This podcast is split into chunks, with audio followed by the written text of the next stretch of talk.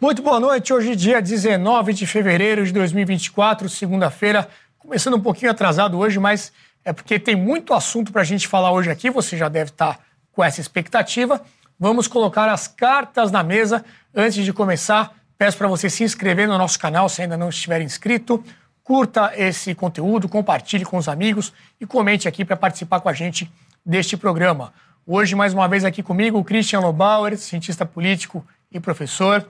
Também o Luiz Felipe de Orleans e Bragança, cientista político, deputado federal.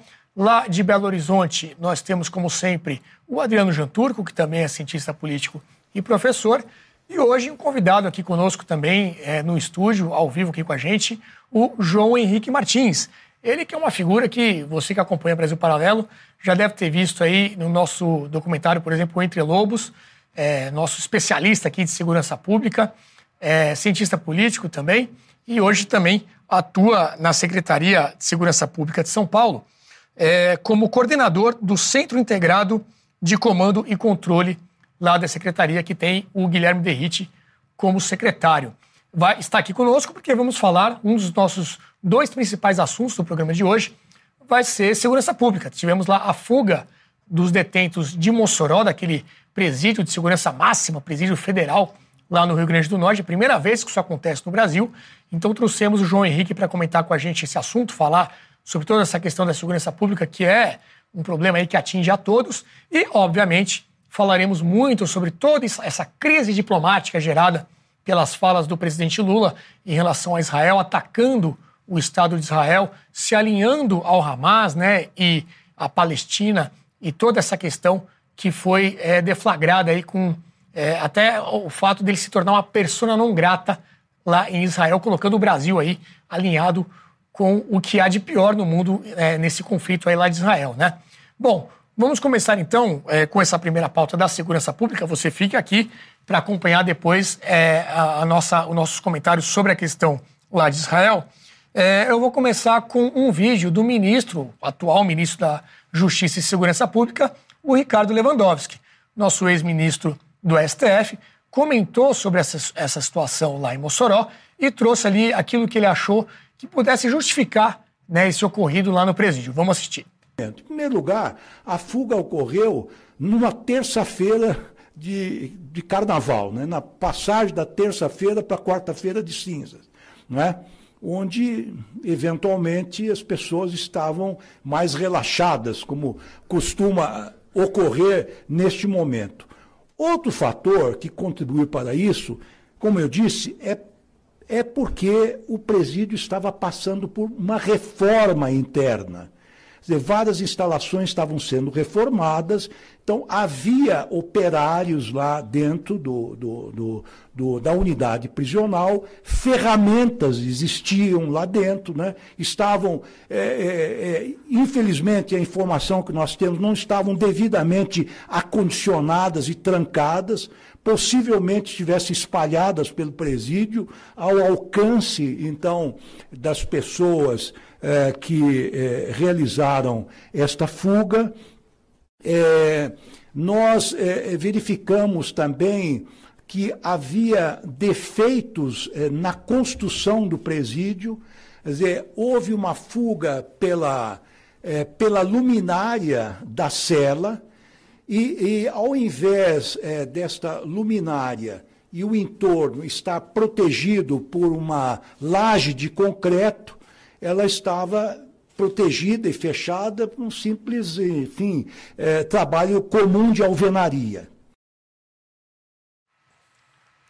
Muito bem, vou passar a palavra então para o nosso especialista convidado aqui hoje, João Henrique. É, eu sei que você sempre traz uma visão, uma visão mais sistêmica, né, estrutural do problema da segurança, mas eu queria um primeiro comentário sobre esse caso específico, né, sobre essas explicações do Lewandowski. Ele falou, inclusive, da questão do carnaval, né? Que ser um período o pessoal está um pouco mais relaxado, não está prestando tanta atenção. É, tua análise desse caso e dessa coletiva aí do ministro. Boa noite, obrigado por ter vindo. Boa noite, Renato. Obrigado pelo, pelo convite. É sempre um prazer estar aqui. Bem, aí a gente percebe que o ministro acabou de assumir a função, né? Não está muito ambientado mesmo com as ações no executivo, é, principalmente na gestão do sistema prisional. Esses aspectos que ele destacou podem, de alguma maneira, aparecer na investigação, na sindicância, que com certeza está em curso pela Polícia Penal e pela Polícia Federal mas de forma nenhuma é compatível com a, a, estrutura, a normativa e a gestão de um presídio de segurança máxima, como são os cinco presídios. Cinco, é, né, que nós temos. Cinco presídios federais, né? É até importante é, conceituar isso para o público. É, a gestão de segurança pública no Brasil é uma atribuição estadual. Né? Eu, sempre, eu costumo dizer que o único tema que é realmente federativo no Brasil é a segurança pública, porque a atribuição federal ela é residual. Né? O core principal de quem provê segurança pública são os estados. Então, por que existem presídios federais? É importante contextualizar isso. Eles nasceram dentro daquele contexto de 2001, os ataques, aquela mega rebelião que o PCC fez, é, ou organizou no estado de São Paulo. Depois de 2003, nós tivemos uma primeira leva de ataque contra forças de segurança, que foram bem localizadas em algumas cidades da Grande São Paulo.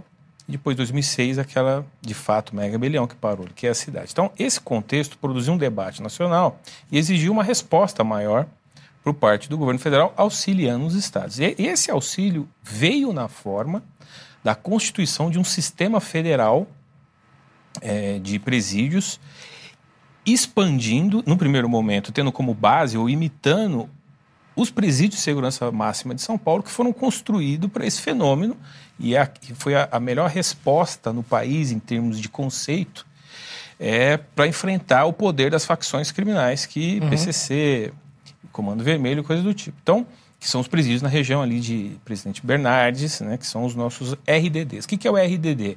Regime Disciplinar Diferenciado. Ele é uma resposta administrativa a uma falha estrutural da nossa legislação que não permite você manter o criminoso efetivamente incapacitado. O que é o conceito de incapacitação? É o que o mundo democrático inteiro faz quando prende um criminoso, isola ele do mundo criminal. Então você incapacita ele para a atividade criminal. Só tem uma forma de fazer isso, mantendo ele num, numa cela, né, é, individual ou com outras pessoas, mas que evite completamente o, a transmissão de informação, é, o convívio com outros presos que permita com que ele continue fazendo a gestão né, dos negócios ilícitos. Parece muito básico isso, né? Mas precisa ser criado algo especial para fazer. É. Essa que é a questão, Renato. Em São Paulo, em razão de todo o enfrentamento ao crime, é, isso foi um arranjo interno, institucional, mas criado pela Polícia Penal da Secretaria de Administração Penitenciária, que tem é, profissionais valores, valores, deu um trava-língua. Com muito valor. Com muito valor. Obrigado. Que desenvolveram esse modelo junto com o apoio do Ministério Público daquela região, e, e criou-se esse modelo do regime disciplinar com a medida administrativa. Depois ela se transformou em lei, mas ela nasce aí. Porque, dada a, a necessidade de controlar um, um criminoso de uma autofacção, você aplica lá uma medida. Pois bem, essa medida é o isolamento. Primeiro por um ano, depois por dois. Só que essa medida precisa ser feita num presídio, entre aspas, especial. Porque ele precisa ter cela individual, né? no máximo uma cela com com é, até quatro pessoas, mas em regra ele não, não se utiliza isso, ele fica individual, ele tem uma. Um, a cela permite que ele tenha banho de sol é, um trecho na sala. O pátio, onde ele tem esse controle, é bem menor. Então, é um, são presídios com uma capacidade bem menor do que normalmente você tem numa uhum. penitenciária, entre aspas, normal, com uma cela e raios coletivos. Então, é uma resposta institucional que o governo federal ofereceu aos estados para que tirasse lideranças do crime organizado e desonerasse o estado do, da demanda e da pressão que é controlar um líder de facção no seu próprio estado. Então, qual foi a resposta do governo federal? Não, eu vou subir o nível do controle do preso, trazendo para mim a responsabilidade, construindo cinco presídios pelo país. Então, veja, um líder de facção em São Paulo, no Rio de Janeiro, pode cumprir uma pena na região amazônica no presídio de Porto Velho. Ou em Mossoró, no Uhum. Nordeste. E aí você. Qual que é o princípio original? Você quebrar esse vínculo. Bem, dado esse longo contexto aqui que eu fiz, é, não faz sentido para um investimento e para um, pra um, é, um presídio, um sistema que foi construído para essa necessidade, para ser o último estágio em nível de controle, não ter um modelo de, de gestão durante o carnaval ou ou outras ações. Então, isso contraria a própria definição e a norma que dá origem ao sistema penitenciário federal. Com certeza, a investigação vai atribuir, é, ele inclusive, como eu disse, foi inspirado em outros presídios, é, não tem como um modelo como esse não ter falhas sistêmicas, falhas humana, falha de, né, de, de procedimento e falha tecnológica, se houver. A questão, obviamente, é por que, que essas falhas sistêmicas ocorreram? Quer dizer, que ela é o acaso ou ela tem um- uma motivação É, anterior? O, o presidente Lula até foi indagado sobre esse caso. Vamos ver a declaração que ele deu. Inclusive, ele tocou nesse ponto de uma suposta ajuda interna para ter acontecido essas fugas. Nós estamos à procura dos presos, esperamos encontrá-los e, obviamente, que nós queremos saber como é que esse cidadão cavaram um buraco e ninguém viu. Tá? Só faltaram contratar uma escavadeira. Eu não quero acusar, mas, teoricamente, parece que teve a conivência com alguém do sistema lá dentro. Como eu não posso acusar ninguém, eu sou obrigado a acreditar que uma investigação que está sendo feita pela Polícia Local, pela Polícia Federal, nos indique amanhã ou depois da manhã o que aconteceu no presídio de Mossoró. Pois é, o presidente aí está desconfiado. Eu vou voltar com o João Henrique para saber eh, se ele tem algum palpite sobre isso. Mas queria ouvir também do Christian. Você acompanhou esse caso, enfim, essa sensação de insegurança né, no Brasil cada vez maior. E agora um caso como esse, que é a primeira vez, né, Christian, que isso acontece. O João comentou, existem cinco presídios desses no Brasil. Nunca havia acontecido algo parecido. E agora esses dois criminosos, que são ligados ao, ao Comando Vermelho, né? é, são o Rogério da Silva Mendonça e o Deibson Cabral de Nascimento, que também são conhecidos como, também conhecido como Tatu ou Deizinho, são naturais do Acre, estavam sob custódia da Penitenciária Federal de Mossoró desde o dia 27 de setembro de 2023. É, o Lewandowski, que a gente viu agora há pouco, afastou o diretor dessa penitenciária, que era o Humberto Gleidson Fontinelli Alencar, ele que havia sido indicado pelo número 2 do Flávio Dino, que era o ex-ministro né, da Segurança Pública, o Ricardo Capelli. Fez a indicação deste diretor para o presídio no dia 17 de abril de 2023. Então, Flávio Dino era é, o ministro. Na sua gestão, indicaram esse diretor, que agora foi afastado pelo Lewandowski. Suas impressões aí, Lubauer? Bom, Renato, eu acho assim, eu não estou longe de ser especialista nesse assunto, especialista que é o João Henrique, com quem a gente acabou de aprender um monte de coisas, mas é, primeiro sobre a entrevista do ministro, era melhor não ter dado entrevista, né? Assim, um, sujeito com essa experiência, dar uma entrevista dessa, você fala, não é possível. É uma coisa assim, não devia ter falado nada, mas enfim. Mas o que mais me impressiona, eu acho que é, a- é o despreparo do Estado brasileiro para cuidar dessa questão. A gente já, em vários programas aqui, já trouxe esse assunto em diferentes circunstâncias sobre o que está acontecendo com a contravenção no mundo, o crime organizado no mundo e no Brasil em particular. Com, com percepções ainda que não técnicas, assim, observações dos fatos da realidade. Esse daí é mais um daqueles que nos leva a, a desconfiar, eu não quero ser leviano, mas de que existe uma relação muito próxima entre o crime e o Estado brasileiro, a estrutura de Estado.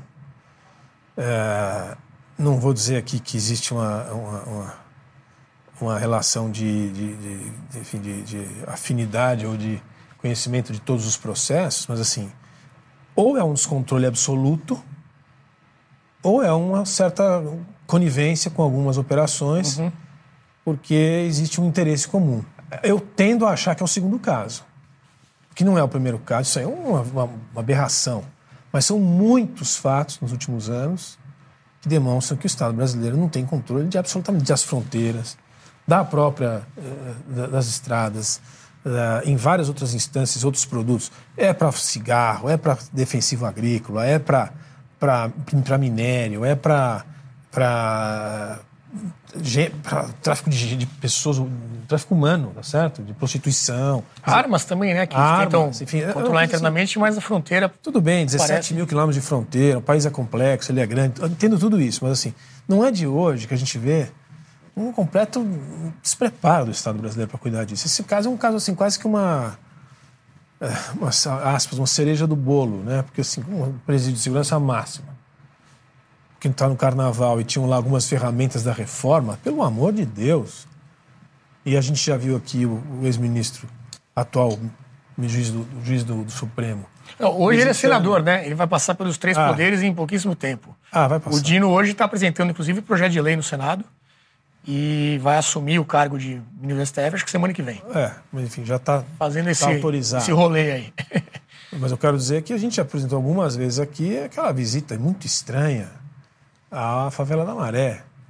Então, assim. A gente... No caso da Dama do Tráfico também? Bom, PC, o, o, assim, a gente fala de Comando Vermelho, de PCC, como se fossem coisas corriqueiras já. Está no nosso dia a dia. A gente fala como se fosse estivesse falando de, um, né, de uma. tomar um cafezinho. Estamos falando de organizações cuja, cuja reputação já saiu do Brasil há muito tempo. A revista Economist já fez, já fez matéria grande sobre o crime organizado brasileiro e mostrou como ele já tem seus tentáculos todos na América Latina e na Europa. Quer dizer, e nós estamos aqui eh, incapazes de, de, de, de tirar um telefone de um presidiário. De é. todos os nossos, ouvi, nossos ouvintes aqui, três em cada quatro já devem ter tido alguma experiência com um telefone que certamente está conectado a um presídio. Né? Você sabe, quem está tá fazendo isso comigo todo dia, ligando para mim? Tá... Uma boa parte está tá operando de dentro do presídio. Então a gente sabe disso porque já foi, já foi retratado, já foi contado, já foi noticiado, já foi fotografado. Então, não sei muito o que dizer. Eu acho assim, isso aí é quase que a. É quase que a, a, a, a confirmação de que realmente a gente não tem o menor controle da segurança brasileira. Né? Perfeito. Ô, Luiz, é, nós temos também aqui uma notícia falando que esses fugitivos, eles invadiram uma casa lá perto do presídio. Temos aí é, a notícia trazendo o seguinte: invadiram uma casa, fizeram uma família de refém, pediram para acessar as redes, né, para acompanhar as notícias, e roubaram os celulares. Temos também as, as fotos deles que estão, inclusive, na rede de procurados da Interpol. Para você ver aí o nível de periculosidade né, dos dois elementos. Tá aí, ó. É, procurados internacionalmente. É, e até agora, nenhuma grande pista aí do paradeiro é, e da recaptura dos dois fugitivos. É, como é que você acompanhou isso? Não sei se lá dentro do Congresso foi um assunto também que repercutiu. Sei que muita coisa aconteceu nos últimos dias, né? Inclusive, lembrando, daqui a pouco a gente vai falar sobre toda a questão aí de Lula, Israel, Hamas e tudo mais. Mas por enquanto estamos aqui repercutindo ainda essa questão da fuga lá do presídio. Luiz.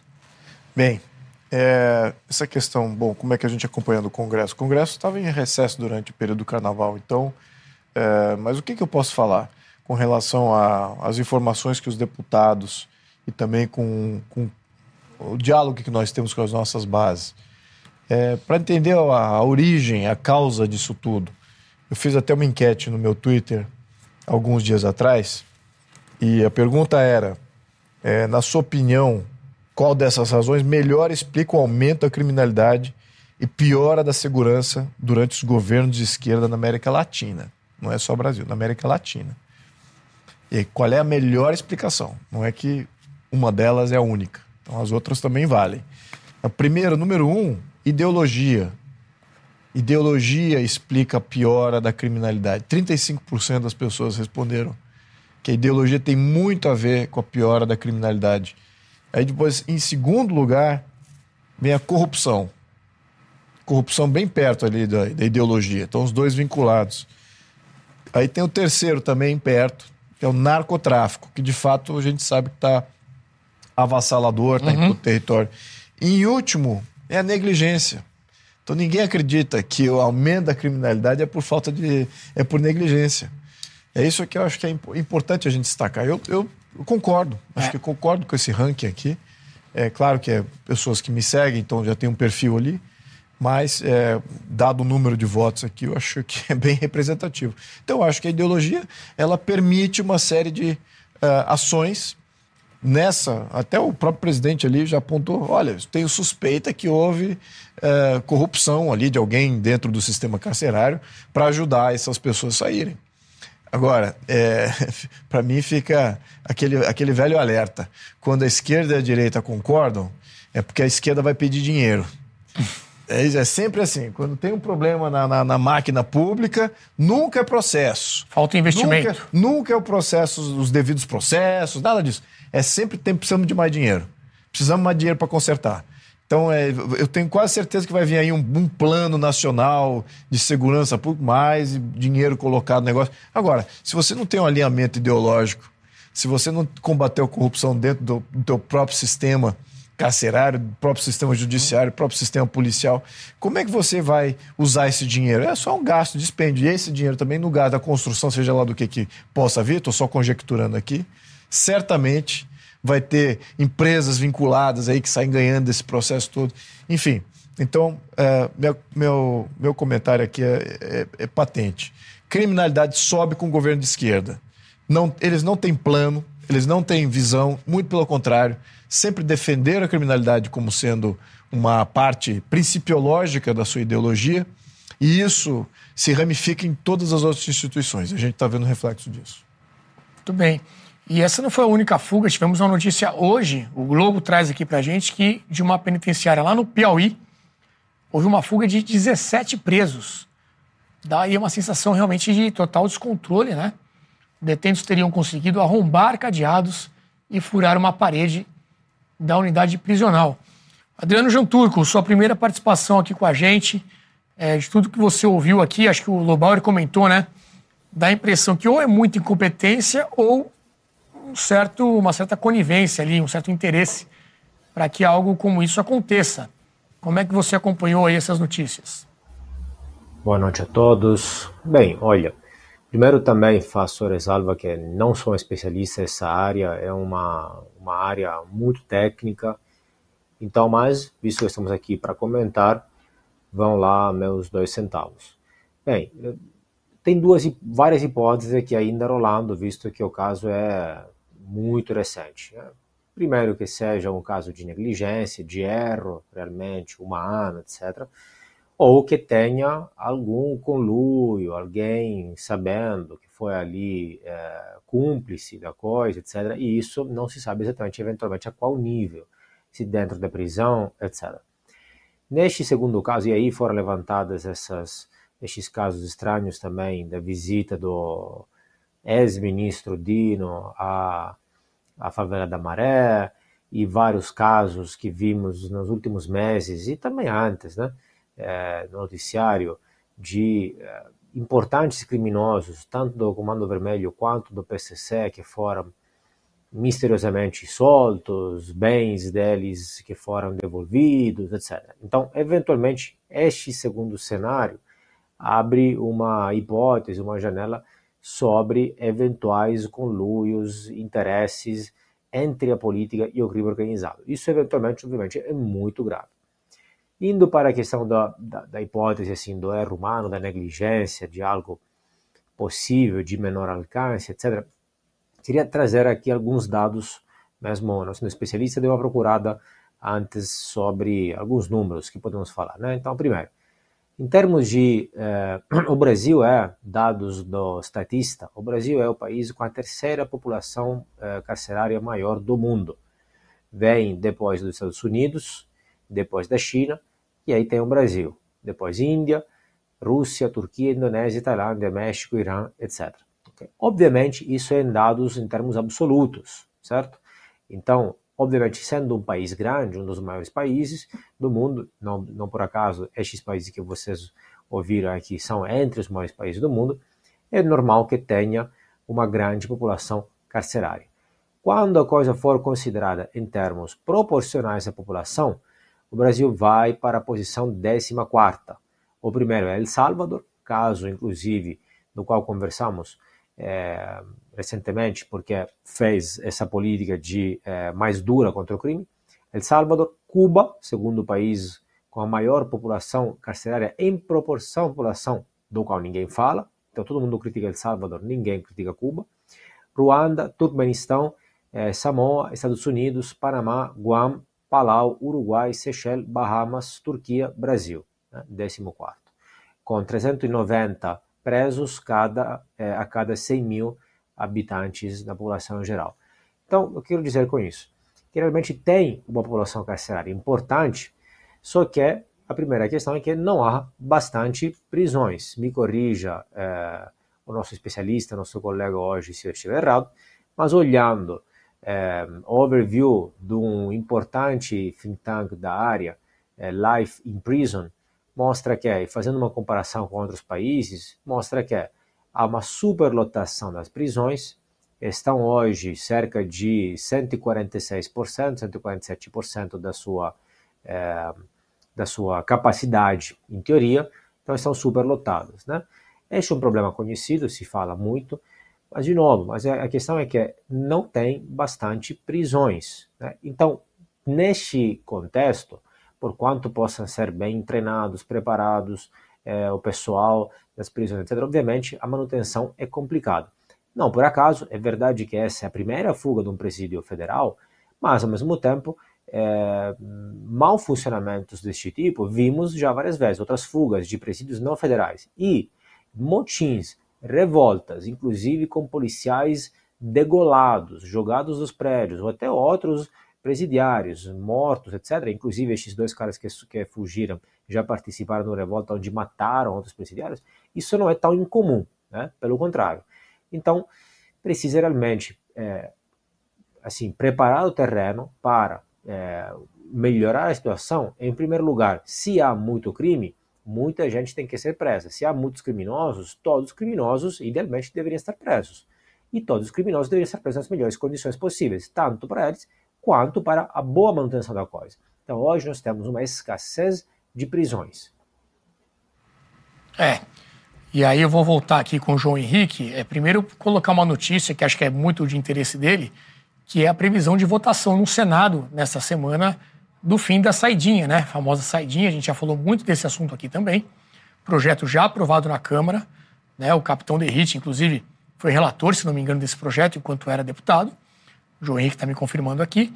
Já foi aprovado já há um bom tempo até na Câmara e estava tá, parado no Senado. Parece que agora vai ser retomada essa votação. Quem sabe a gente tem essa aprovação lá no Congresso. É, então, João Henrique, voltando contigo. O Jean Turco falou aí de poucos presídios, né? Queria a sua opinião sobre isso. Essa votação, quem sabe, né, nesta semana lá no Senado. E um direcionamento em geral deste governo que vai na contramão de tudo. É, é isso que você falou no começo, né? Do, do, de, de prever mais desencarceramento, relaxamento de penas, enfim, de não manter o preso na cadeia, né? Que é a coisa básica que você estava explicando na sua primeira intervenção. Sua análise aí desses assuntos todos. Primeiro, respondendo diretamente ao Jantur, é, esse é um número impreciso da gente saber quantos presídios nós precisamos, porque na, nós temos três regimes de cumprimento de pena. Quando o juiz dá uma sentença, por exemplo, vou falar da sentença média, né? cinco anos, que é mais ou menos o crime de roubo e de tráfico. Nesses cinco anos, por conta do sistema de progressão de pena, que permite que ele vá cumprir, dependendo se ele já foi reincidente, outras penas, ele pode cumprir apenas 20% da pena, ele já sair e progredir do regime fechado para o regime semiaberto, onde ele fica à noite, só no presídio, e durante o dia, em tese, ele tem que trabalhar. No entanto, precisa ter um, uma unidade prisional específica para isso. Se não houver essa unidade prisional, o juiz pode é, fazer a progressão direto para o regime aberto. Então ele vai cumprir de fato é, 20%, 20%, 20%, 30% da pena e o restante ele vai cumprir nas ruas. Por falta o de presídio. Termo, não, não é por falta de presídio, é por, pelo desenho de você construir um regime. Veja, uma sentença que na verdade não é cumprida. Então ele olha para o Código Penal, sofre o devido processo penal. Ao final, baseado no que o legislativo o que a sociedade definiu através do legislativo para aquela conduta ilícita, ele, ele, na dosimetria da pena, no cálculo, estabeleceu que é cinco anos. Só que isso é falso, porque na prática ele vai cumprir, de fato, preso 20, 30% da pena, porque ele vai progredir. E a progressão é um, é um, é um, é um termo técnico que, na verdade, é um cirurgismo simplesmente para colocar ele na rua. É uma antecipação da, do cumprimento da pena, porque efetivamente os, os garantistas, os juristas vão dizer que ele não, está em regime de cumprimento de pena, só que ele está cumprindo pena na rua. Então, eu sempre, eu sempre brinco, né, mas é, é uma brincadeira, é, uma, é um humor trágico nesse sentido, que é tentar explicar para um anglo-saxão que é, regime, ele está preso em regime aberto. Na prática é isso. Então, esse número que foi destacado do total da população desconsidera isso. Então, quando você fala assim, ah, o Brasil tem tantos presos, tá, mas quantos em regime fechado, semi-aberto e aberto? Aí você vai descobrir que parte significativa está em regime aberto. Então, não, não entra no cálculo. Mais ou menos? Não são todos. Boa parte está. Boa parte está em regime tá aberto. É, eu não tenho um número aqui específico, porque o que acontece? De novo, o sistema é estadual. Então você precisa perguntar para cada estado e uhum. depois consolidar. O DP tem feito esse trabalho nos últimos anos, mas eu diria que dos 700 mil, pelo menos 200 mil estão em regime aberto agora. Né? E aí, por conta desse processo, você tem um, uma entrada e saída contínua de presos, que é exatamente isso que o secretário Guilherme Derrite tem pautado no país. Quer dizer o seguinte, olha, é, eu tenho que lidar com um criminoso violento várias vezes. Então, uhum. eu prendo ele por roubo ou por tráfico de drogas e, e com uso de, com arma de fogo defendendo o território, ou num roubo de carga, ou num estupro. Então, eu consigo prender, eu, eu Estado, através das suas polícias, ele prende.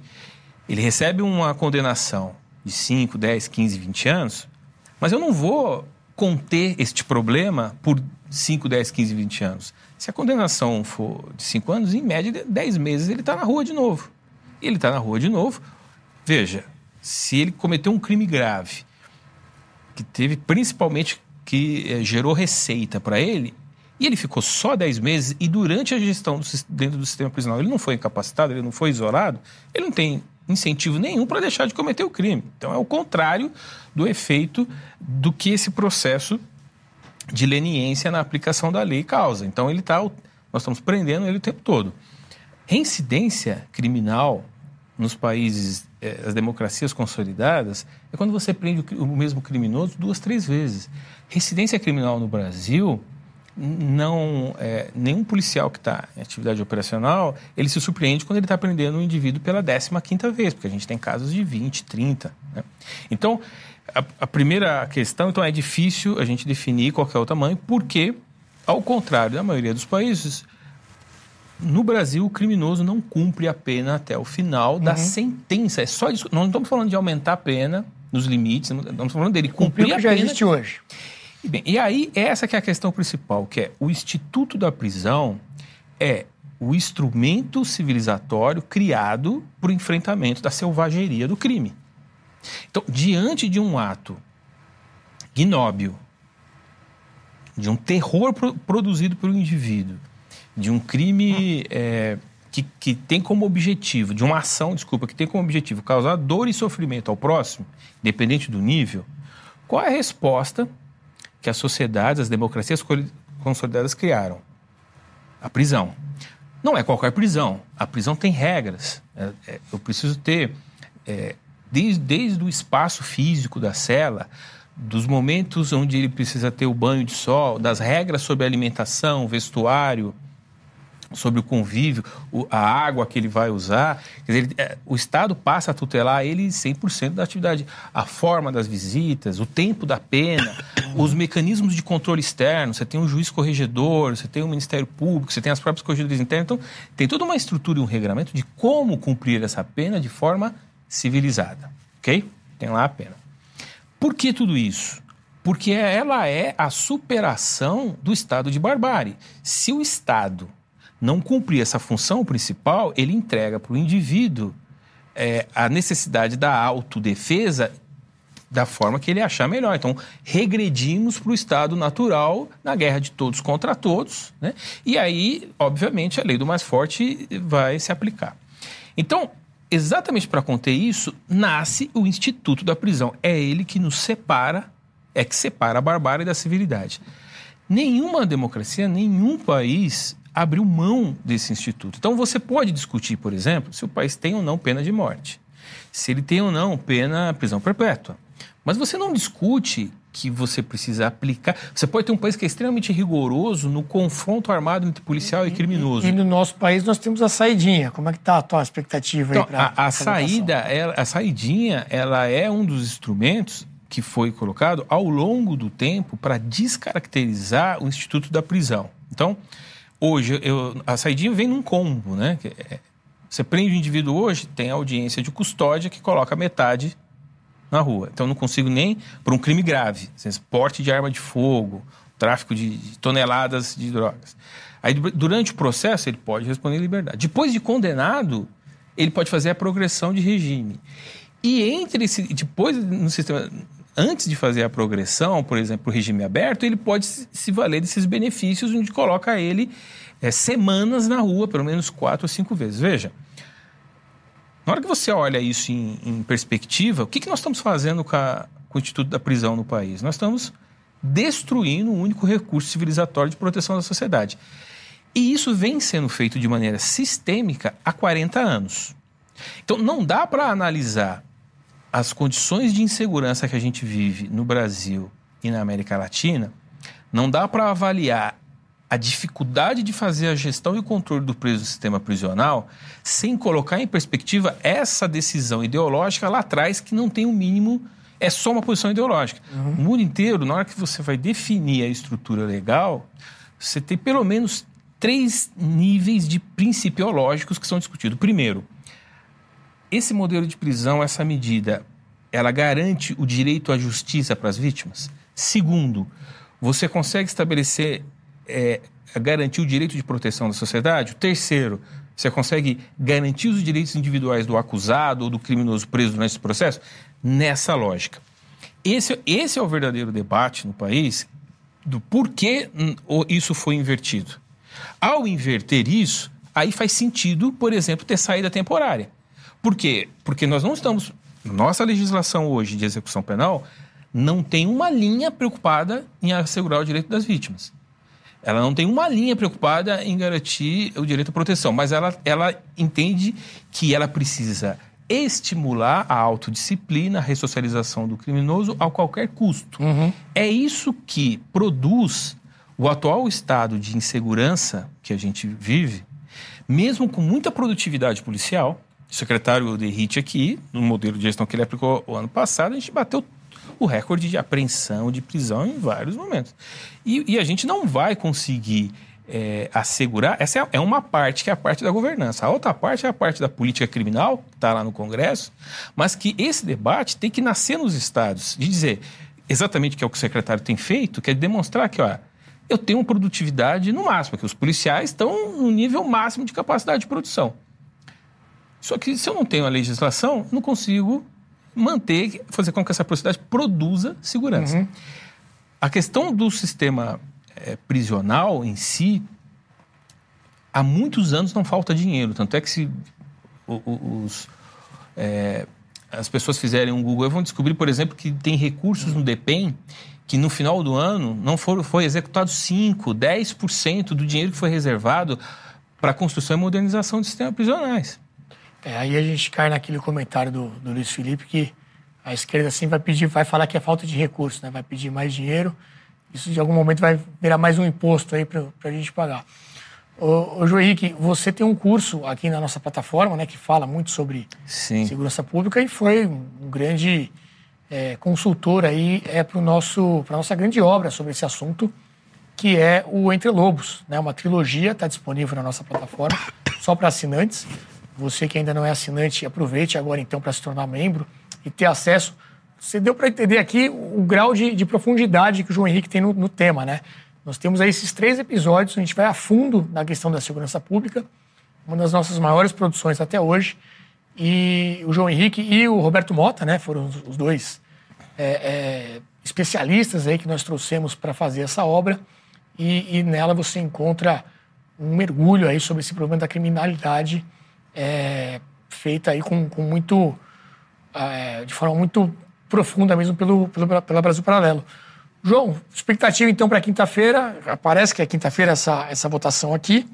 Vamos ver se a gente tem uma novidade, né? Pra... Exato. É, é, o início desse processo, dessa uhum. resposta, né?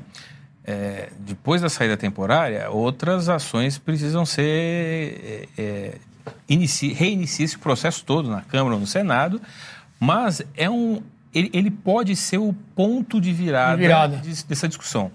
Olha só que interessante, né? na Câmara, esse, esse, projeto, que teve o, o, o secretário Guilherme Derrite, na época, como deputado, como relator, ele teve uma votação de PEC, 311 votos. Isso significa que, aliás, várias das mudanças que a gente precisa é, produzir na legislação, algumas delas também eu preciso de PEC. Significa que existe sim é, uma certa disponibilidade, um, um espaço sim. no debate, pelo menos na Câmara, isso ficou claro, de caminhar no sentido do que a sociedade espera. Perfeito. O que falta, talvez, é a gente trazer, é, conseguir pautar isso, isso, a partir de um núcleo bem organizado entre os parlamentares. E aí, se você me permite, sendo aprovado no Senado, quer dizer, a gente vai conseguir ter um efeito imediato, só que São Paulo são 35 mil é, criminosos a cada né, saída. Aliás, acho que nacional 35 mil, são 20 mil que são é, constantemente. A gente vai.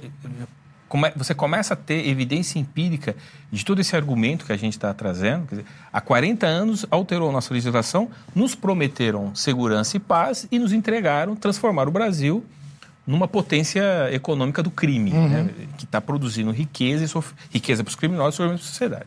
Se o projeto for aprovado, a gente consegue. O primeiro elemento dentro desse, dessa estrutura que vai ser revertido, onde a gente pode começar a fazer as comparações.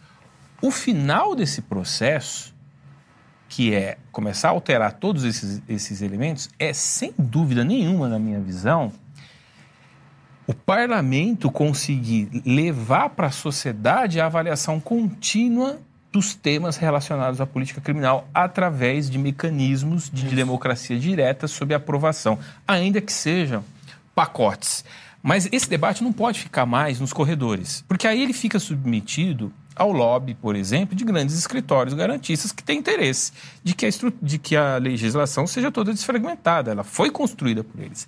Eu acho que o grande debate que a gente precisa fazer, e a Brasil Paralelo tem, tenho certeza que tem uma importância nisso, é que a grande reforma que, que vai mudar a nossa vida em vários aspectos é a reforma do sistema de justiça criminal, devolvendo é, essa, essa figura, da, esse papel para o Estado, que é o papel da proteção, conectando isso a mecanismos de proteção onde você força mudanças para o debate nacional. Porque hum, há 40 anos disseram o seguinte: a autodisciplina do criminoso vai nos trazer segurança, a ressocialização vai trazer segurança.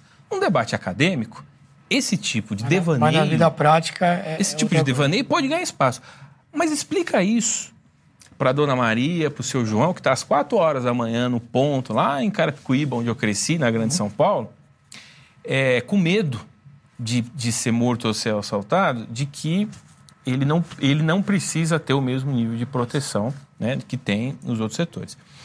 E de verdade, agora, para concluir meu argumento, Perceba que aumentar o custo do crime através do real, é, real encarceramento à prisão é unânime, inclusive com a esquerda. Inclusive com Porque, veja, quando você quer proteger uma vítima de, do crime de homofobia, um crime misógino ou com crime de racismo, é, qual é a resposta? Qual é o remédio para isso defendido pelos grupos nesse sentido? É prisão. Prisão. Racismo é crime. E eu concordo, nós concordamos. Qualquer eh, tentativa, autoritarismo, é, é prisão. Então, por que, que isso também não é o remédio para o cidadão pobre, vulnerável da periferia que tem o seu celular roubado? Perfeito, faz todo sentido. João, muito obrigado pela tua participação aqui. Sempre que temos aí alguma necessidade nesse assunto, recorremos a você, você sempre nos atende com muita gentileza. E vamos ficar de olho aí, vamos acompanhar essa votação. Precisando mais uma vez, vamos te chamar para nos socorrer aqui e entender tudo o que acontece. Obrigado, João. E aqui sempre que possível. Maravilha. É, agora, antes da gente entrar no nosso assunto aqui da noite relacionado à questão toda lá de Israel, as declarações do Lula, o Brasil ficando aí numa posição bem delicada né, em relação à diplomacia internacional. É, eu queria trazer um trailer rapidíssimo sobre a nossa grande produção que está aí a caminho de ser lançada, que é um especial sobre a história do comunismo. Eu me arrisco aqui a dizer que é o maior documentário já feito no mundo, não só no Brasil, sobre comunismo, sobre esse assunto. Vamos entender a raiz dessa ideologia, né, que a gente fala tanto dela aqui no nosso programa e em muitos trabalhos da Brasil Paralelo. E esse lançamento está realmente muito caprichado, é um, um épico aí da BP, como a gente não via há muito tempo. Trailerzinho aí de um minuto e a gente volta aqui para falar dessa situação toda em que o Brasil se meteu pelas falas do nosso presidente. Pode passar, produção. Se lermos agora, o verdadeiro herói do manifesto comunista é o capitalismo.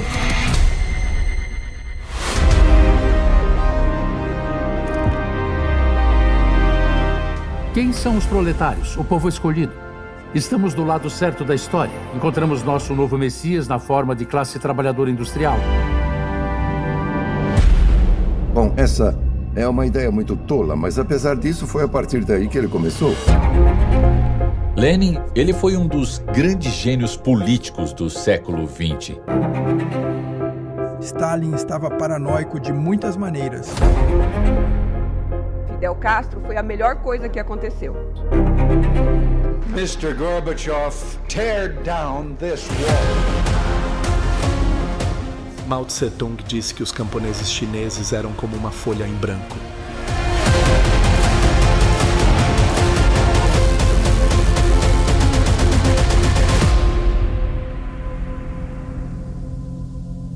O marxismo pode funcionar? É isso que está tentando perguntar? Se pode se tornar real? Olha, o nível dos entrevistados é uma coisa fora do comum. Nós viajamos, fomos em loco para todos esses países: Rússia, China, Cuba, Estados Unidos, Inglaterra, enfim. Prepare-se, porque vem aí realmente uma produção de altíssimo nível. QR Code para você se inscrever para assistir de graça. Esse documentário vai estar aqui na tela para você apontar o seu celular. Pode também clicar no link na descrição pesquisar é, aí nas nossas redes sociais sobre esse lançamento, a história do comunismo, vem com toda a força aí nas próximas semanas. Muito bem, vamos lá, gente. Crise diplomática, né, que o Brasil acabou se metendo por culpa aí das falas do nosso presidente Lula. Ele não tem poupado posicionamentos firmes aí contra Israel. É, não vai se desculpar, já está dobrando a aposta, né? A gente acompanhou durante o dia essas notícias. Vamos relembrar então a origem desse. Ele já vinha há muito tempo, né? Mas uma declaração específica aí em que o presidente comparou a reação de Israel ao ataque lá do Hamas ao Holocausto. É isso mesmo. Veja só. Sabe o que está acontecendo na faixa de Gaza com o povo palestino? Não existe nenhum outro momento histórico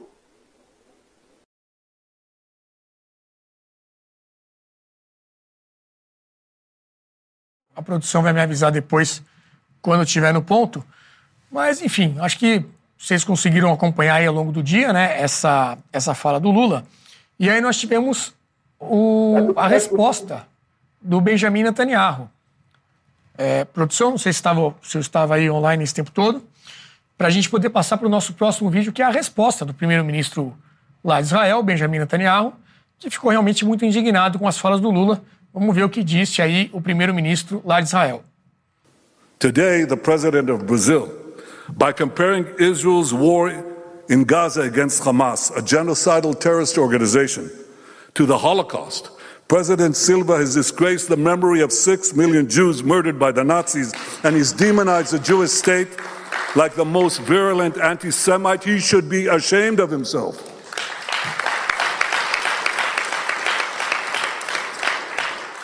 You know, we often speak about the history of anti Semitism. And we say, how could those lies that were leveled against the Jewish people, these extraordinary falsifications, these, uh, these un- unbelievable diatribes that had no basis in fact, how could they have been believed by so many? But that's exactly what's happening today in the case of Israel. Luiz Felipe, você já se manifestou aí nas redes também ao longo do dia. Queria a sua opinião.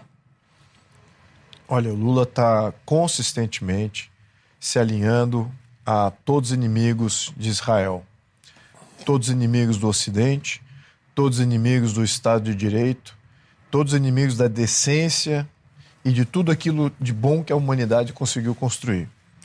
Existem vários países que estão ainda, ou que nunca saíram do modelo autocrático, ditaduras, e o Brasil está sendo levado a esse bloco de autocracias extremamente rápido. É, o contexto do, do que o Lula falou, nitidamente, e já não é a primeira vez, porque anterior a isso ele já tinha apoiado, quando todos os países do mundo tiraram investimentos de uma organização supranacional, que ali ficou provado que tinha membros do Hamas dentro dessa organização da ONU, vários países pularam fora e deixaram de financiar essa organização. O Lula foi lá e dobrou a aposta também nisso. Resolveu financiar essa organização da ONU, em que tinha ali ainda membros do Hamas, ainda penetrados dentro aí desse, desse sistema. E agora ele coloca o Brasil numa reta de colisão com seus aliados tradicionais e com a sua própria sociedade. Por quê? O que ele está fazendo está condenando o Estado. Eu acho que o, o Netanyahu apontou ali, ele fez uma distinção importante ali. Porque não é só o povo judeu. Você tem a religião judaica e você tem o Estado judeu. São três coisas. Hum. E o Lula ataca as três coisas. Quando você apoia o Hamas, qualquer apoiador do Hamas, não é só o Lula, mas ele, como protagonista do Estado e tendo um poder institucional, ele não poderia estar fazendo essa colocação porque isso é uma declaração de guerra velada. Literalmente. Isso é uma de declaração de guerra velada. Ah, o Irã é o único país que faz isso abertamente do ponto de vista institucional. Vamos, vamos olhar os países árabes na região? Jordânia já fez isso? Jordânia tem fronteira com Israel, já teve entreveros com, com Israel ao longo de vários milênios até. Uhum. Arábia Saudita declarou alguma coisa? Egito, que já teve problema fronteiriço também. Síria, que foi bombardeada. Líbano, que foi bombardeado, porque lá tem membros do Hezbollah. Não falaram nada nesse sentido. O único Estado realmente que falou, e nem é um Estado árabe, que é o Irã, que se posicionou como o inimigo de Israel e que quer destruir, e fora os grupos terroristas. Então, o Lula está se aliando a esse. Eu diria que é esse grupo de países que são totalmente fora da curva, radicalizando completamente as nossas relações exteriores. Então, eu acho que isso, infelizmente, não é um erro. Não é um erro. Infelizmente, eu acho que essa construção. Não é por acaso. Não é por acaso. Ele tem sido consistente nesse alinhamento. E isso significa, como não é natural da, da nossa sociedade, como também não acho que é natural das nossas instituições, isso está vindo porque ele já está querendo novas amizades. E essas amizades, na minha são muito ricas, têm muito poder aquisitivo. E estão ali olhando para o Brasil, falando: puxa, que bacana, geopoliticamente, seria maravilhoso para os nosso bloco de países ditatoriais, anti-ocidentais, de terem uma nova mega Cuba. Hum ou, um novo Irã dentro do contexto ocidental. E é isso que eu acho que o Brasil está. Há um discurso de se tornar o Irã das Américas. Há um discurso. É mais um que rapidamente todos os nossos parceiros vão falar: puxa vida, vamos ter que lidar com o Brasil da mesma maneira que a gente lida com o Irã. E isso é prejudicial para todo mundo. E acho que os, os efeitos de você querer é, consertar essa situação não vai ser um pedido de desculpas, não vai, vai vão ser algumas, talvez uma geração aí para consertar, se por acaso ele realmente tomar mais um ou dois passos nesse sentido. Então, muita preocupação nesse momento. Pois é. Ô, Jean Turco, na época da campanha, é, muitas pessoas disseram: não, o Lula ele vai vir aí com um tom mais para apaziguar, né, para tentar conciliar as coisas, ele já tem a experiência, é, precisamos sair aí dessa polarização e tudo mais inclusive judeus, né? Acreditaram nisso, votaram no Lula aqui no Brasil. E hoje a gente vê alguns aí que se dizem pegos de surpresa, né? Vi aí, inclusive, declaração do Luciano Huck e outras figuras nesse sentido. Como é que você vê isso é, e essa surpresa de algumas pessoas, né? O, O Luiz Felipe falou agora que isso não foi ali um deslize, uma derrapada, algo que saiu sem querer, mas que realmente é a posição real do Lula sobre esses assuntos. Dá para dizer que ele não avisou sobre isso lá atrás? Pois é, concordo com o Luiz Felipe, não é um deslize. É, isso sinaliza a posição, a tomada de posição dele, que não é também de agora. Então, só relembrando alguns casos aqui, aqueles que vão que, que me vêm à mente agora rapidamente, porque são tantos, né, que é até difícil de lembrar todos é, assim a frio rapidamente. Bom, ele acusou os Estados Unidos de serem envolvidos no caso da Lava Jato sem nenhuma prova, sem trazer nenhuma prova.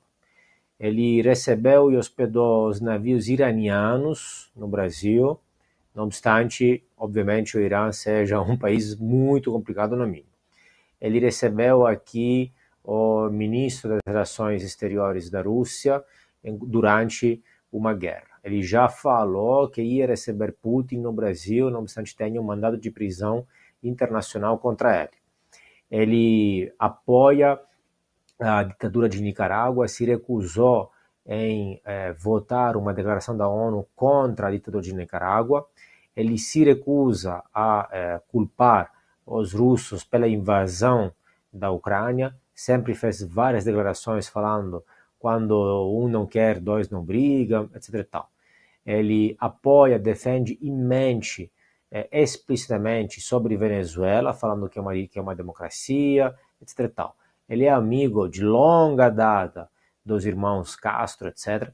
eles usaram, ele junto com o PT, usaram o BDS para financiar obras no exterior é, empréstimos é, cujo dinheiro nunca voltou e nunca voltará, e o, o, o custo fica para nós, pagadores de impostos, financiando ditaduras em Angola, Bolívia, é, Cuba, Venezuela, etc.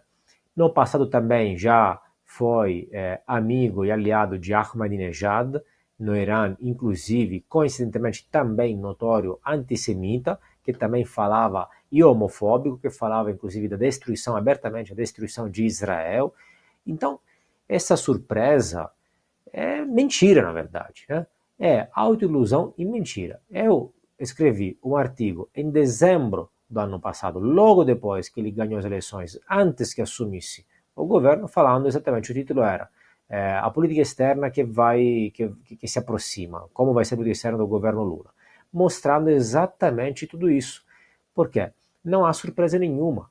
É, eles sempre tiveram este posicionamento contra as democracias liberais, contra os países livres e pró-ditadura. Sempre fazendo a ressalva que os países livres, o mundo livre, os países ocidentais, as democracias liberais, obviamente não são perfeitos, mas em termos de liberdade, igualdade, direitos humanos, etc., não tem a mínima comparação.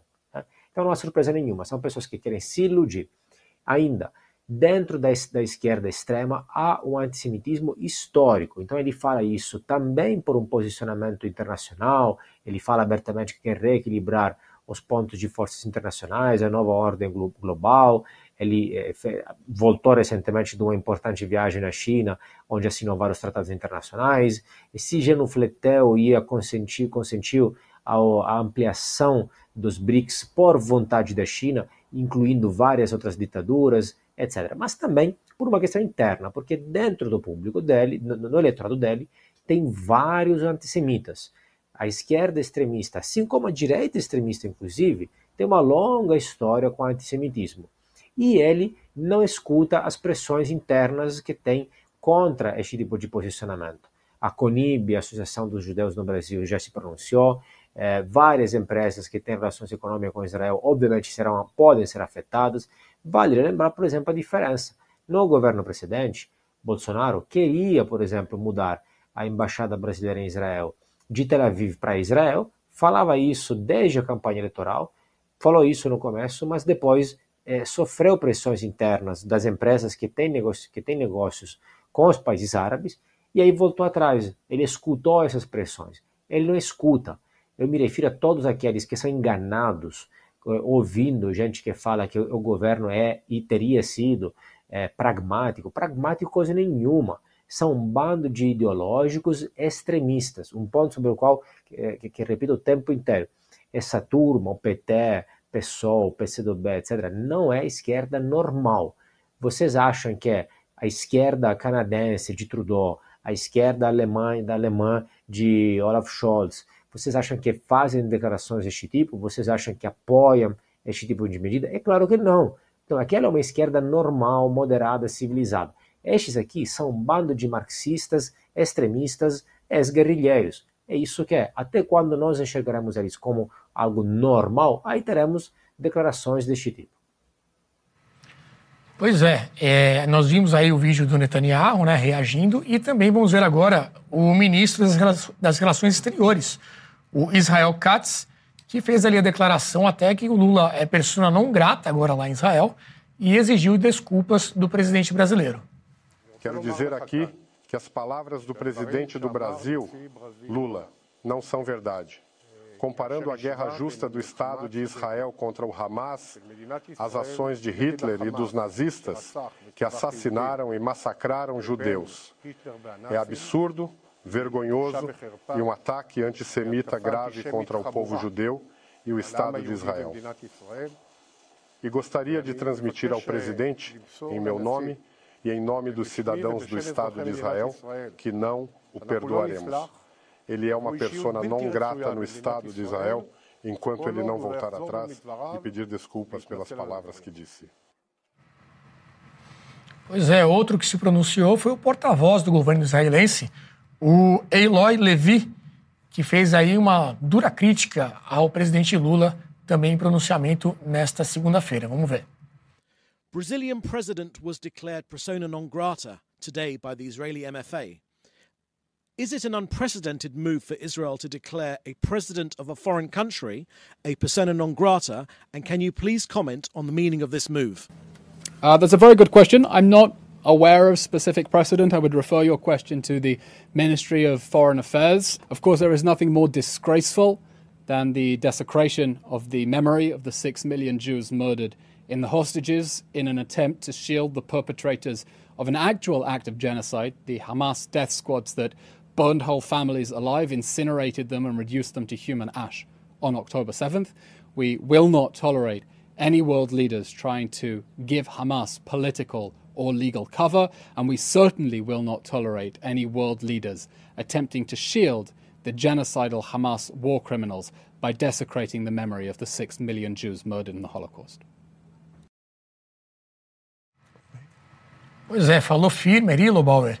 Ao que consta, nunca um presidente brasileiro passou por isso, né? E nem Israel fez isso a um líder de uma nação estrangeira. Como é que você acompanhou aí? Olha, eu acho, primeiro eu queria modestamente, é, como bisneto de uma, é, de uma alemã judia que foi assassinada em Auschwitz e neto de uma judia que sobreviveu e veio para o Brasil, e por isso que eu estou aqui falando, é, de pedir desculpas como cidadão para, os, para o povo de Israel e se eu puder incorporar um pouco dessas desculpas que acho que sem, dezenas de milhões de brasileiros gostariam de manifestar, estou fazendo aqui. Mas eu quero te contar uma história, contar a vocês, meus amigos aqui, uma história que eu vivi. Uma das vantagens de ficar velho é que você tem história contar que você estava lá e viu. Não é que te contaram, você leu. Em outubro de 2003, eu estava em Miami nas negociações da ALCA, da Área de Comércio das Américas. É, e estavam lá os ministros Furlan, do Ministro do Comércio, o ministro Roberto Rodrigues, da Agricultura, e o ministro Celso Amorim, das Relações Exteriores. Governo Lula 1. Lula 1. O Lula tinha acabado de ser eleito, primeiro, primeiro ano de governo, mas faz 20 anos atrás. E ali houve um clash entre os interesses dentro do governo. Quem seria o responsável pela política comercial brasileira? Havia Roberto Rodrigues e Furlan de um lado e Celso Amorim do outro. Um queria levar a ALCA para o fim e os outros dois queriam transformar a ALCA num processo de integração regional de interesse nacional. O resultado foi que a decisão do presidente da República foi levada para Brasília e o presidente da República decidiu que a partir daquele momento a política externa e a política comercial brasileiras andariam juntas sob o comando de um senhor chamado Celso Amorim.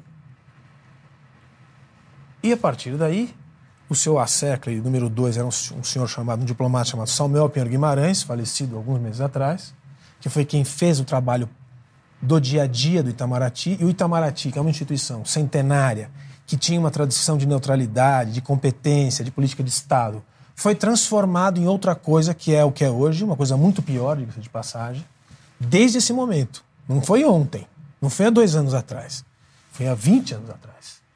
E a política externa brasileira passou a dominar a política comercial. O Brasil não fez acordo comercial com ninguém relevante nos últimos 20 anos.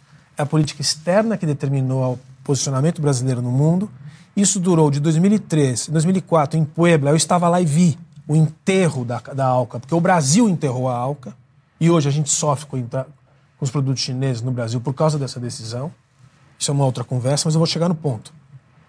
A partir daí foi todo esse alinhamento de BRICS, que é uma ilusão na Terra, o tratamento de China como parceiro estratégico, coisa que os chineses nunca trataram o Brasil como estratégico, o ideograma chinês, a relação com o Brasil não é de estratégico. As relações com Rússia, as relações com a África do Sul, todo esse universo e o comércio na OMC, todo esse universo de apoio às organizações internacionais, Nações Unidas, etc. Tudo de uma visão de mundo muito coordenada pelo senhor Celso Amorim. Tem que dar os nomes para as pessoas. Isso é história registrada e, e, e, e vivida. Celso Amorim, Samuel Pinheiro Guimarães. Isso só começou a mudar mesmo durante o governo Dilma, quando o presidente Obama veio para o Brasil, veio para o Rio de Janeiro, estendeu a mão para o Brasil. Foi tratado como se fosse um, um, um subpaís. Isso só começou a mudar com o governo Temer, quando voltou um diplomata com um perfil daqueles da moda antiga, e não um submisso ao, à escolinha Celso Amorim, que era o, o Mário Galvão. E tinha lá o Aloysio como ministro, mas o que importava é que o Mário Galvão tentou resgatar o Itamaraty. E depois veio o governo Bolsonaro e o França também, Carlos França. E aí veio o governo Bolsonaro, que também não foi muito feliz nessa matéria. Mas era um outro universo. Ele fez um alinhamento radical com Trump, aquela coisa toda. Com o próprio quero Israel, dizer né? com isso, com Israel, que me parecia, me pareceu um alinhamento bastante civilizado, mas teve lá um, um exagero. O que eu quero dizer com isso é o seguinte, Renato. O presidente Lula, por mais brilhante, carismático e, e- e- e- e que feeling que ele tem, ele não tem a menor ideia da, até a página 3 da história do mundo. Ele não aguenta uma conversa aqui nessa, nessa mesa aqui 15 minutos. Não sabe do que está falando. Ele teve sempre alguém de papagaio nessa matéria internacional na orelha. E é sim esse pequeno grupo de figuras, eu diria que lamentáveis, que destruíram Itamaraty e que nos levaram a esse fato atual, que é o ápice de um desastre. Um desastre. Não me venha dizer, Luiz, que o Brasil agora é aceito de volta pelo mundo, o amor voltou e que agora o mundo respeita o Brasil de novo. Olha o que está acontecendo. É, é- é vergonhoso, é uma coisa assim, você fala, isso tem nome, isso tem doutrina, é como disse o, o- como disse o, o- o Jean Turco. Não foi isso, não, não é uma coisa, não é um deslize. Isso aí tem uma cartilha. É uma visão de mundo distorcida. É uma coisa assim. Eu esqueci de contar, porque são tantas coisas. Aquela tentativa do Irã e da Turquia com o Brasil para resolver o problema do Oriente Médio. Que show de horror! Naquela época, a gente já falava, o Brasil não tem, não tem punch para isso. Aquele dia, recentemente, quando o Lavrov baixou no Brasil, foi um uso deslavado da nossa, da nossa miopia, você entende? É de dar vergonha. A matéria internacional é sofisticada. E ela foi entregue desde 2003 para um grupelho né, radical, porque economia o PT não conseguia dar para o grupelho, deu uma política externa. Era a América Latina ficou na mão do professor Marco Aurélio Garcia, que de quem eu fui aluno, companheiro de USP, companheiro de USP, no Gacinte, onde eu era jovem e ele era mais Uhum. falecido também. O professor Marco Aurélio Garcia é que ficou com a América do Sul e criou a Unasul, e criou esse processo de integração de vamos pintar o Mercosul no mapa e não são mais quatro países para fazer integração regional. Vamos colocar Bolívia, vamos colocar Venezuela, oba, oba, oba. Tudo isso aconteceu ao mesmo tempo. Foi um processo contínuo, sistemático, de conteúdo. E resultou nesse desastre. A tendência não é melhorar. Eu concordo com o Luiz, a tendência é que a gente, se a gente não tiver um movimento da sociedade organizada, civil, que está acontecendo, professores de alto gabarito, o professor Celso Laffer escreveu o jornal, escreveu no jornal, escreveu artigo, mandou carta para o ministro. Sou Celso Laffer, uma autoridade internacional, né?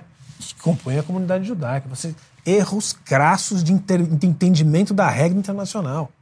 Ali, com classe. Quer dizer, os caras não sabem o que estão falando. E aí tá aí, não sei se você vai mostrar aí, mas a resposta do ministro Celso Amorim, não é ministro, hoje ele é conselheiro.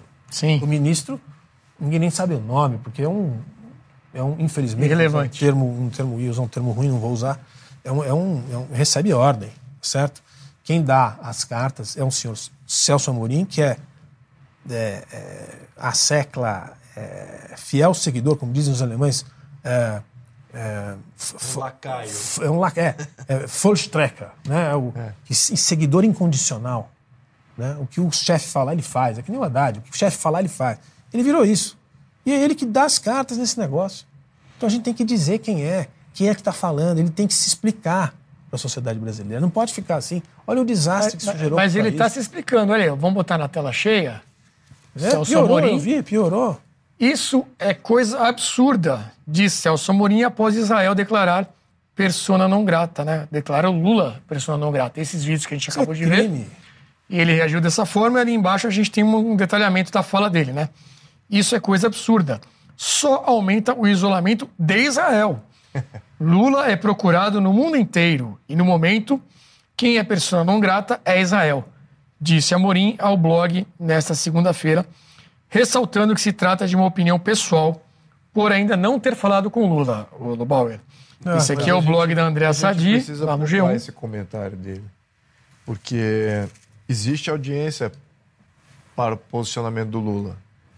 Ele não está pregando sozinho. É uma nova audiência. Esse é que é o problema. O- o- a balança do mundo mudou. Se você olhar no século XX, a economia global era praticamente Estados Unidos e Europa. Era um domínio 60% do PIB mundial, talvez mais, 70, 80, era Estados Unidos e Europa. Se você for ver hoje o, onde é que está o PIB, economia, a- o, o volume de classe média, o poder aquisitivo, está, não está nos Estados Unidos e Europa, majoritariamente. Então você tem aí um, um PIB que se deslocou para países emergentes, só que nunca evoluíram politicamente. Evoluíram, vamos botar entre aspas, porque isso é uma percepção ocidental que esses países j- serão um dia um, uma- um Estado de Direito, com uma Democracia democracia, representativa, com eh, a livre iniciativa eh, podendo eh, denominar o conforto material da classe média. Muito pelo contrário, a maioria dos países são autocracias dirigistas, as classes médias são cativas desses governos que entregam é, algum benefício aqui ou colar ou liberalizam em função de sustentação política, mas são eh, tradicionalmente autocracias. Nunca na história da Rússia, e olha que é uma história eh, milenar, multimilenar até, é uma história de autocracia. Ela nunca, em nenhum momento, foi uma democracia. Nunca foi um Estado de Direito. A mesma coisa com a China. Como é que esperar que, de repente, esses países, ah, agora vai virar agora um Estado de Direito, etc. Então, é, a gente tem que se definir como um país, para que lado que o Brasil quer ir. Queremos ir para o Estado de Direito, todos os valores que nós aqui defendemos, ad nauseam, a todo o programa, a toda intervenção, ou estamos aqui tomando uma, guinada de 180 graus para uma tradição que nós nunca tivemos. Falar que a gente foi ditadura e autocracia, pontualmente sim, em alguns momentos até da nossa república, gostaria de pontuar isso. Né? Getúlio Vargas foi um expoente aí do, do modelo ditatorial, criou a- a- a Constituição de 1937, que era totalmente ditatorial. Talvez seja isso que o, esse atual governo almeja. Fazer essa mudança para uma ditadura perene à la modelo. Mas o russo, discurso é justamente o inverso, né? é exatamente Então, o contrário. Para salvar a Mas- democracia. Mas, constitucionalmente, a China, o primeiro parágrafo da Constituição chinesa, diz que nós, nós somos uma, demo, uma ditadura democrática. Pública popular. É bem claro isso. Então, esse modelo constitucional, esse jeito de, de operar, isso é típico desse outro lado do mundo que agora tem afluência, tem armamento e começou a aliciar cada vez mais países para um novo bloco. Eu até pontuei quando teve o Fórum Econômico Mundial, que nós aqui também temos várias ressalvas e críticas, Mas já, já tem um substituto para isso, foi criado em Riad, na Arábia Saudita, um, um, fórum também mundial, só que com outras premissas ali de, de, de investimento e norte E até acho que é até mais atraente do ponto de vista é, assim de, de não intervenção ideológica na questão de investimento, até por esse lado. Mas eles já estão criando essas outras estruturas para substituir uma plataforma é, difunta da ONU. Então a ONU está se prestando para ser infiltrada e completamente carcomida por dentro, está deixando de é, prover qualquer coisa que ela provia ou, ou se dizia prover no passado. E esse novo bloco autocrático já está criando todas as estruturas para substituir tudo isso que o Ocidente criou para gerar esses fóruns de é, não só de é, comerciais, mas também de direito, mas também de objetivo e político. Então, tudo isso a gente tem que olhar com, com muito rigor, porque essa ideia de que o Brasil se posicionando em prol desse bloco no Ocidente, sendo um dos maiores países do Ocidente, isso é uma, uma bandeira vermelha para o Ocidente. Talvez marque aqui um, um, um grande ganho para o bloco autocrático uhum. do, no jogo geopolítico e talvez o início do fim do Ocidente ou o início de uma grande revolta, reação. uma reação positiva. É nisso que a gente aposta aqui. Eu, pessoalmente, aposto nisso. É, é. E, me pergunte só uma coisa. Uhum. Qual é o resultado dessa política aí? É a desconfiança dos nossos aliados tradicionais, das certo. democracias ocidentais. Isso tradicionais, da nossa história republicana, desde o século, meados do século XIX, imperial até, desde o século XIX, a relação que a gente tinha com a Inglaterra, depois com os Estados Unidos, depois com a Europa Ocidental, a desconfiança de todos eles e você acha, sinceramente, que a China e a Rússia eh, e o Irã levam a gente a sério? Realmente, você acha que eles levam a gente. Como eu sempre repeti isso aqui, quantas divisões a gente tem? Vamos combinar a conversa. Vocês acham tudo muito engraçadinho, porque eles olham o mapa, esse, país, esse pessoal padres, lá da América do Sul é grande, esses caras aí. Vamos, legal, bota eles daí. É que nem a África do Sul. Eles, ah, deixa esse daí também, vai, traz para cá. Não vale nada. É. Não vale nada. Se arrumar um lugar para comprar soja, minério de ferro e celulose, eles vão tocar um dia seguinte e não compra mais aqui. E um beijo para vocês. É isso mesmo. É um negócio. Eh, assim, não precisa ser grande estudioso para chegar. Uhum. Nós, nós perdemos o respeito dos nossos aliados tradicionais. E não temos respeito dos que a gente gostaria de ter. É, isso. é um negócio de, de, de, de cachorro vira-lata mesmo. É. Mulher de malandro. Nossa. É, e, e, como estamos desarmados nisso, acho que você pontou bem. Nesse contexto todo, para você brincar com, com esses grandes cachorros raivosos, tem também um... você precisa se proteger. E o que, que, tem, o que, que temos de proteção? Absolutamente nada. Então. Nada. Não temos nada para oferecer em, em defensoria é, na, nos mares defensoria de Isso. solo, defensoria aérea, aeroespacial, cibernética, nuclear, nada. nada. Não tem Estamos completamente desarmados. Então, avião tem, tem toda nada. a razão, Lobauer. A gente está completamente. Viramos um território. É, é, é, um território a ser desmembrado, ou menos parcelas desse território sendo concessionados a quem é que paga mais ou quem é que quer uma, uma tal região, como foi a China. A China já passou por isso é? no século XIX, foi completamente fragmentada pelos impérios europeus, sabe muito bem uhum. como o que, que aconteceu e como jogar esse jogo agora inverso. Sabe como eles chamam tá isso? Eles chamam história. de 100 anos de humilhação. Exatamente. Desde a Guerra do Ópio uhum. até a chegada do Mao Tse-Tung. 100 anos de humilhação. É mais ou menos. Está é, tá, é se propondo a ser. Então, nesse é caminho aí. Primeiros passos estão dados. Quem se pronunciou também a respeito de toda essa polêmica foi a presidente do PT, do Partido dos Trabalhadores, partido do presidente Lula. Gleisi Hoffmann tweetou o seguinte: a resposta de Netanyahu ao presidente Lula confirma a truculência do chefe de um governo de extrema direita, que está levando seu país ao desastre e ao repúdio da comunidade internacional. Ignora que o Brasil não é mais governado por um fascista como ele. Netanyahu devia se preocupar com a rejeição que desperta no mundo e em seu próprio país, antes de tentar repreender quem denuncia sua política de extermínio do povo palestino. Ele não tem autoridade moral nem política para apontar o dedo para ninguém, diz a presidente do PT, Gleisi Hoffmann, chamando então o primeiro-ministro de Israel de fascista.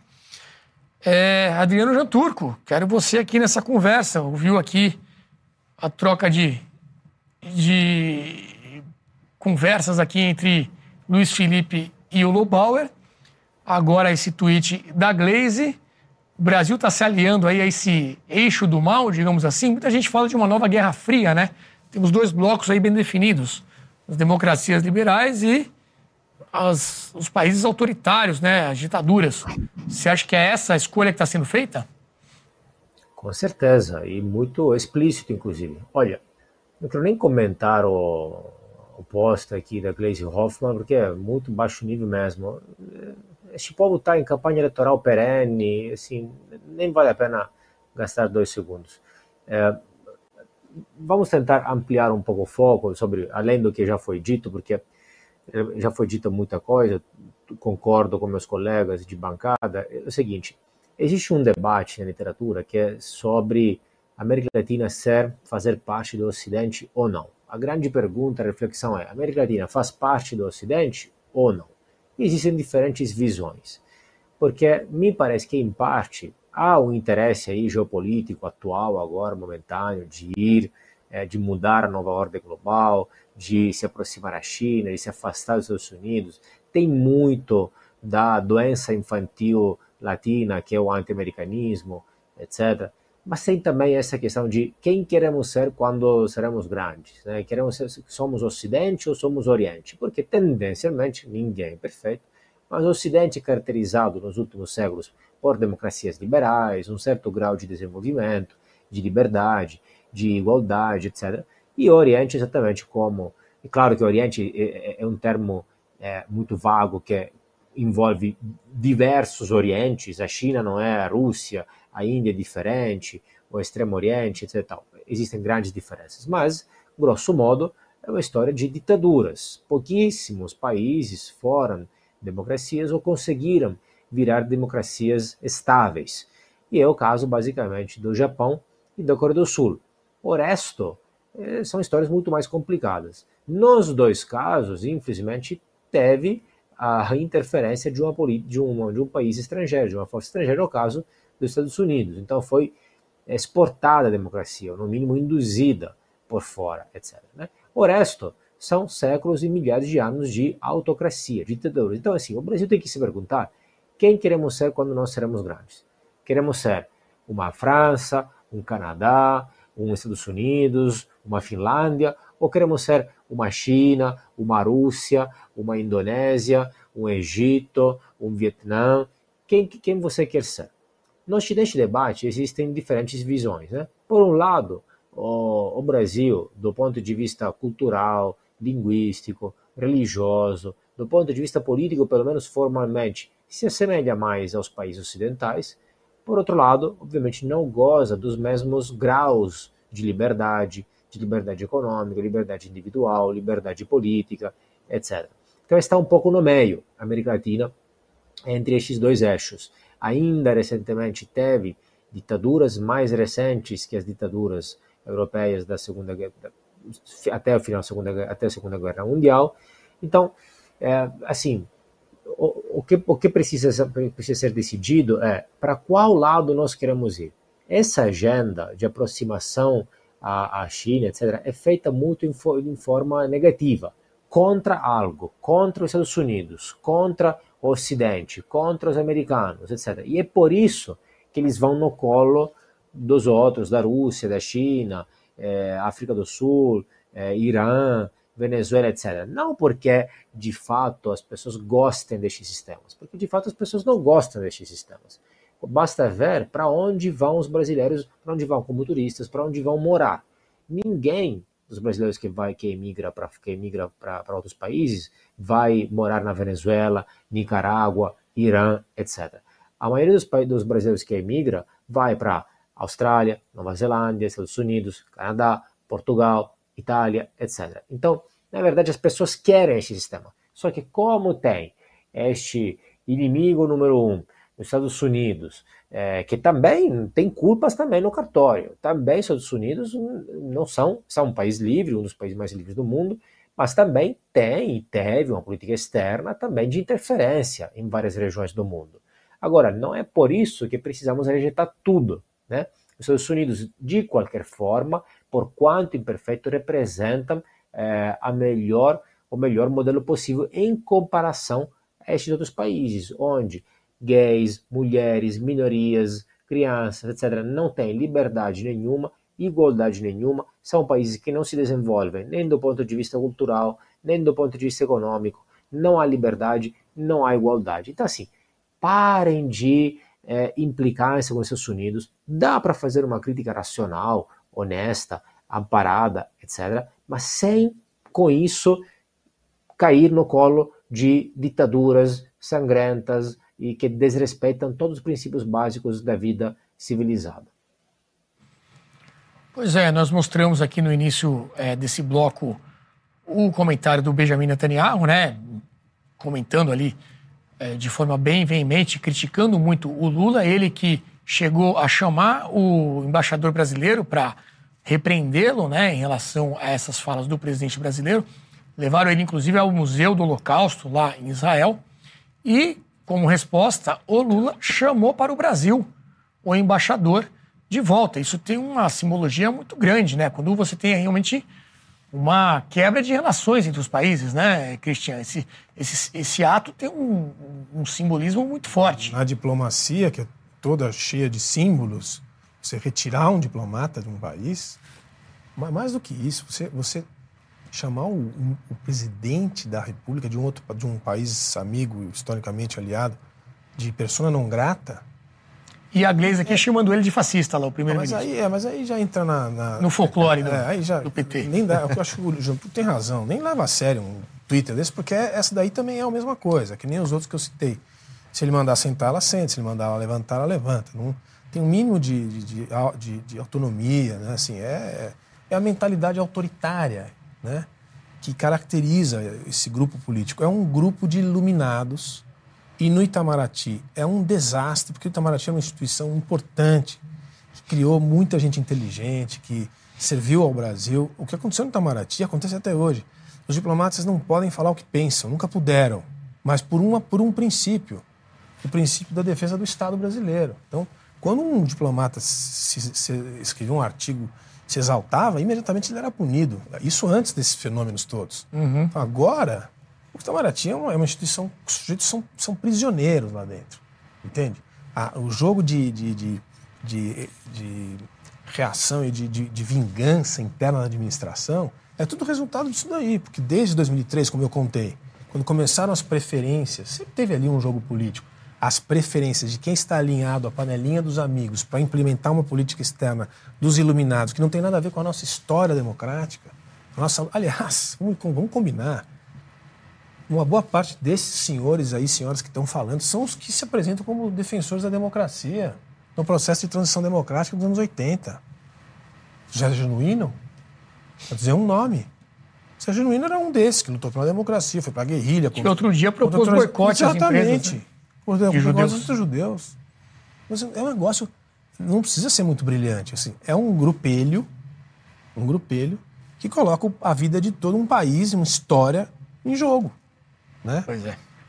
E fora, agora. Fora a contaminação, o que você pontuou do Itamaraty, essa contaminação não é só em Itamaraty, ou seja, Itamaraty tem uma tradição de é, diplomacia, como muito bem colocou aqui o Lobauer, e é, uma visão muito nítida do que, que é defender o Estado, qual é a missão é, das instituições, a missão do diplomata, quais são as ferramentas que ele pode usar e como? Era reverenciado no mundo até, como uma instituição tradicional. Por quê? Porque o país no século XIX tinha instituições nas Américas melhores do que qualquer outra instituição que existia uhum, naquela uhum. época.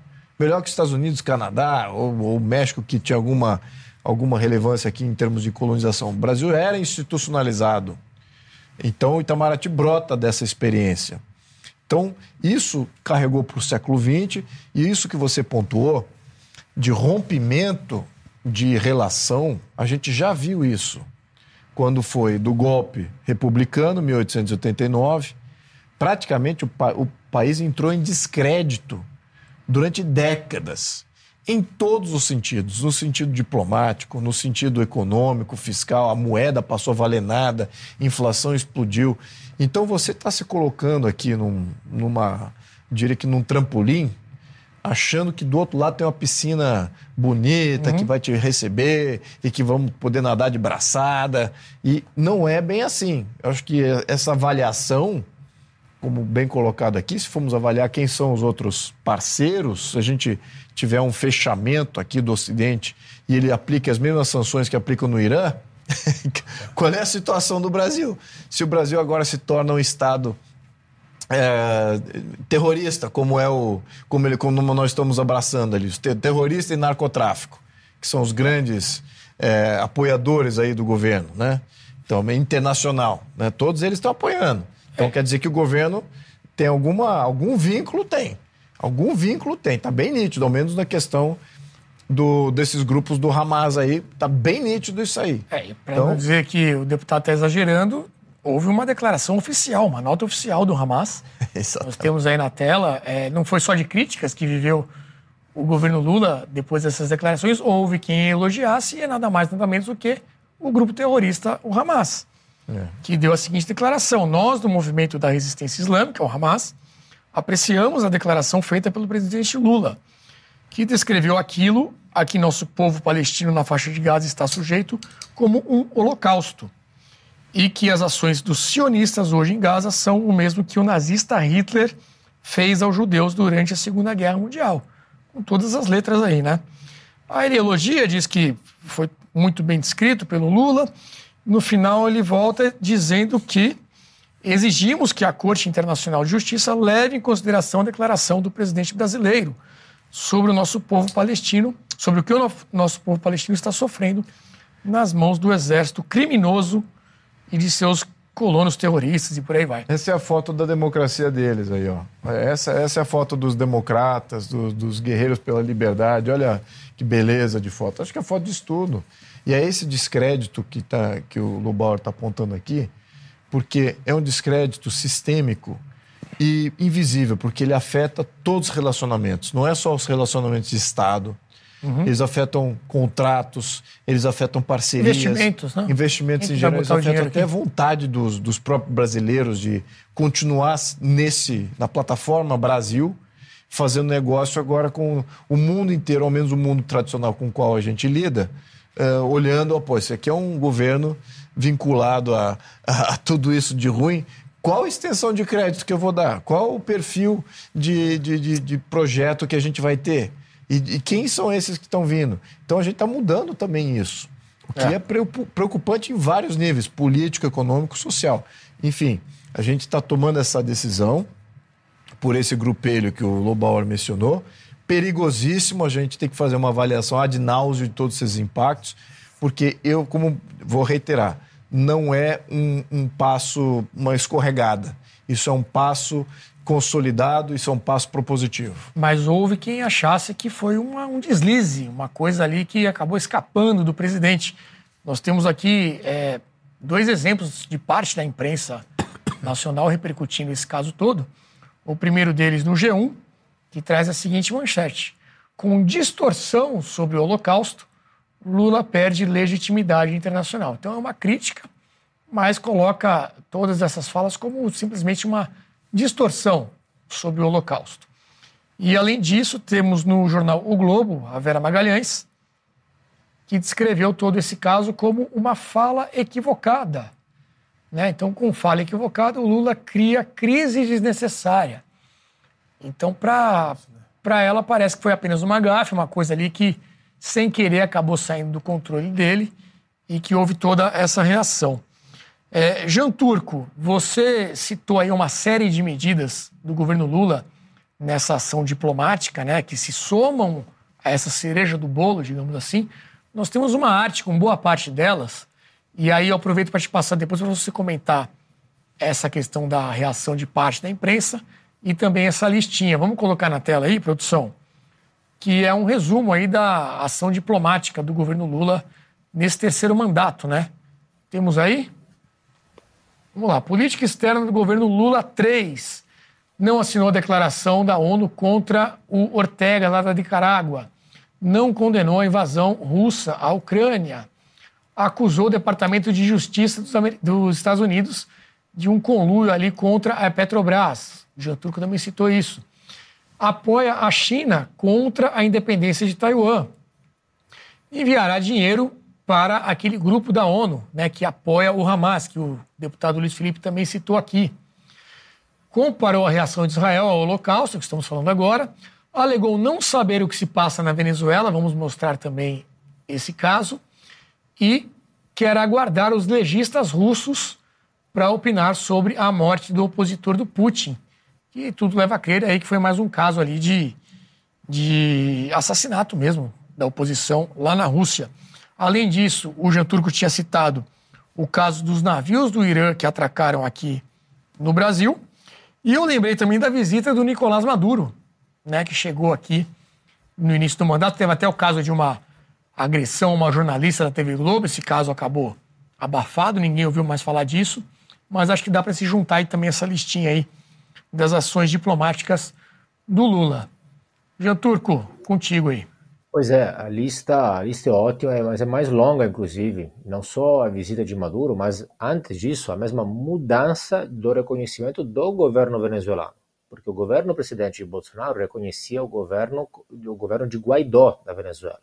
E ele mudou isso, reconhecendo o governo de Maduro. Depois também recebeu. E ainda, podemos continuar, ele não foi à cerimônia de posse de Milley, não obstante foi convidado. Ah, porque Milley criticou, xingou, chamou de, de comunista corrupto. Mas quando o presidente argentino precedente, amigo dele, falou que os brasileiros eram macacos, aí ele não achou nada de ruim. Não, isso não impediu ele se reunir com o ex-presidente da Argentina várias vezes, até muito mais que outros que, que, que ministros dele, inclusive. Ainda, é, os encontros com os partidos comunistas do Foro de São Paulo, no Brasil, inclusive, apoiando é, apoiando, por exemplo, Petro da Colômbia, etc. Então, assim, a lista é, é bem longa mesmo. Mas eu, sobre a questão da mídia, queria comentar exatamente algo nessa linha, porque estes mesmos jornalistas que agora chamam isso de gafe, de deslize, etc., são, eles também têm, têm culpa nessa questão, porque vocês se lembram, com o governo precedente, como a política externa de Bolsonaro era sempre etiquetada da seguinte forma: a guinada da política externa de Bolsonaro. A guinada, guinada, guinada. Guinada o quê? Guinada, eu sempre falava, guinada em relação ao quê? Antes com o governo, pulando o governo Temer, antes com o governo Dilma e os, os governos Dilma e os governos Lula, de novo, o alinhamento do Brasil não era essa coisa de tradição, de neutralidade e tal. Errado o posicionamento dos dois dos quatro governos PT era o posicionamento com Ahmadinejad, com Castro, com Chávez, com a Bolívia, com Angola e dando dinheiro para este povo. É isso que é, é, era esse tipo de posicionamento. Então, na verdade, a guinada, a tal de guinada da polícia de Bolsonaro, é, era bem-vinda. Tinha que ter uma guinada mesmo. Não tinha como ficar com este povo alinhado às piores ditaduras do planeta. E agora está tendo uma outra guinada, de novo para voltar naquele posicionamento com as ditaduras planetárias. E, é, assim, no futuro esperamos que tenha outra guinada né, para um reposicionamento normal, né, de novo com os países mais livres. Agora, é óbvio que essas guinadas, guinadas e contra-guinadas não fazem bem né, à democracia. Mas, de novo, por quê? Porque quando na Alemanha se alterna a direita da Merkel é, com a esquerda da, de, de Olaf Scholz, ou na França, ou no Canadá, ou nos Estados Unidos, etc., não há essas guinadas, porque a esquerda também é pró-Ocidente, a esquerda também é contra as ditaduras. Então, quem não faz a guinada é a esquerda, porque é uma esquerda mais moderada, etc. Aqui, infelizmente, nós temos essa esquerda extremista que se alia a este povo e a mídia tem parte de culpa, porque não chama as coisas pelo nome. Então nós aqui estamos numa questão que parece direita esquerda, quando é uma simples questão de bom senso.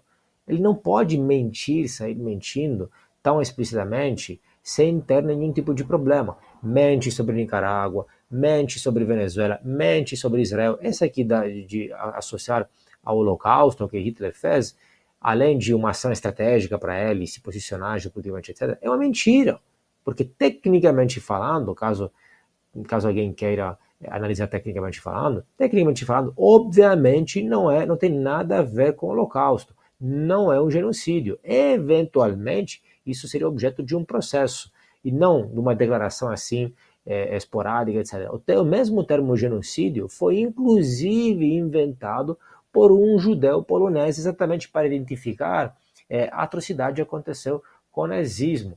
Então, é muita sacanagem e é mentira explícita associar isso a exatamente quem viveu aquele fato como vítima. É uma pura e mera mentira. O problema é que tem repercussões gravíssimas e ainda estamos começando a ver tudo isso. É, obviamente, pode ter consequências muito mais graves, tanto para a diplomacia brasileira, quanto para o Estado brasileiro de forma geral, quanto também para a economia, talvez em primeiro lugar. Muito bem, esse caso todo aqui, sei se também buscar a nossa carta na manga, esse quadro que você já deve estar acompanhando aí nas últimas edições do nosso programa. Trazemos aí alguma coisa do passado que tem a ver com o que está acontecendo agora e vamos ver qual é a nossa carta na manga do programa de hoje. Hoje não é um vídeo, é uma imagem. Vamos ver o que a produção preparou aí para gente. Vamos encher essa tela aí. Uma entrevista que o Lula deu a revista Playboy em 1979, já bem antiga, julho de 79. Já se vão aí 44, 45 anos. E aí, qual é a pergunta ali, né, da revista Playboy?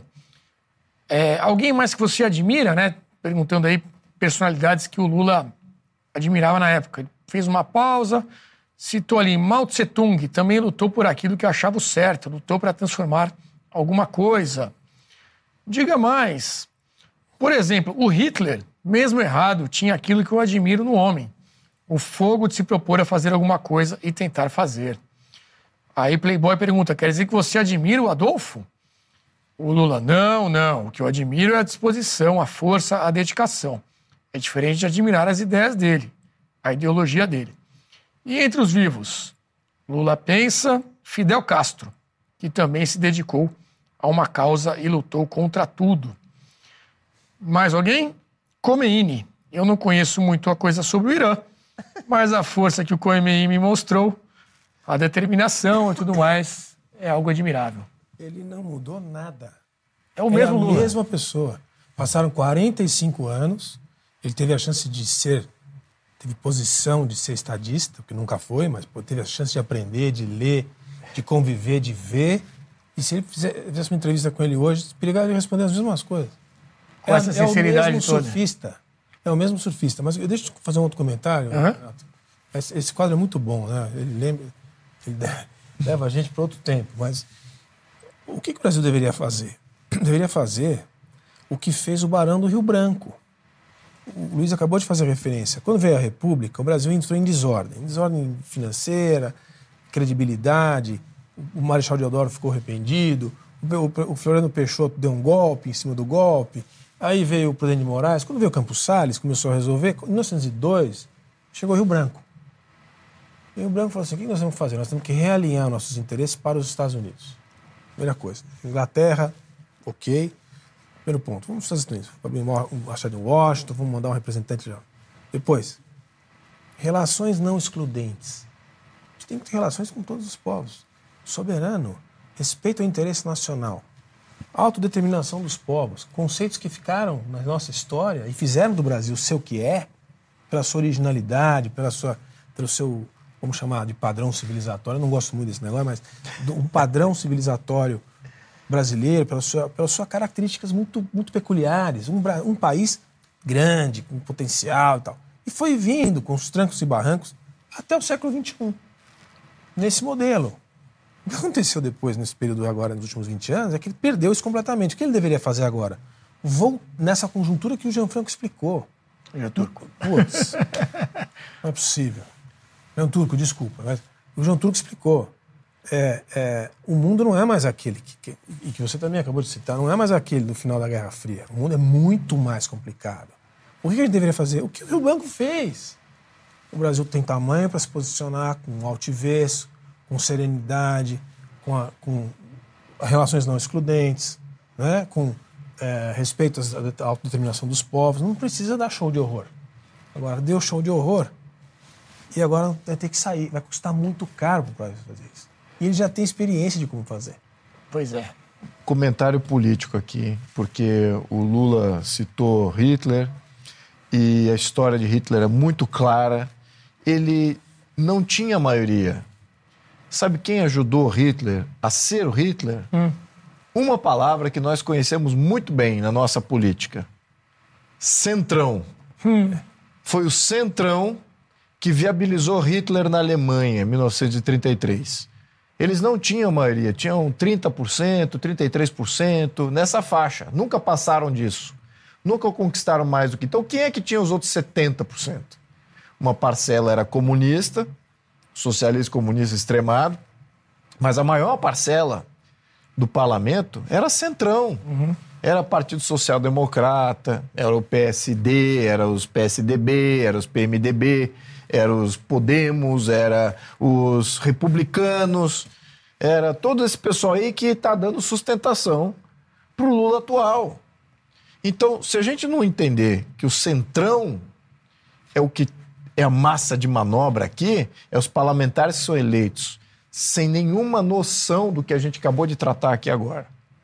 Imagine isso, que o maior bloco que tem hoje na política brasileira, não só federal, como também local, o maior bloco é o centrão. É o pessoal que não sabe nada de política externa e está entregando a agenda política a esse grupelho, no, no- melhor dos casos, desqualificados, mas que certamente boa parte deles é mal intencionado. E então, esse é que é o problema. O brasileiro, como eleitor, precisa não escolher centrão. Se ele, se ele não continuar escolhendo centrão e achar que vai ter um resultado diferente, não vai ter, sabe? Porque o centrão não tem agenda para o país.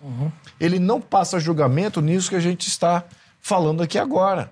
Eles não entendem as propostas da direita, também porque a direita não vocalizou as propostas de uma maneira efetiva ainda.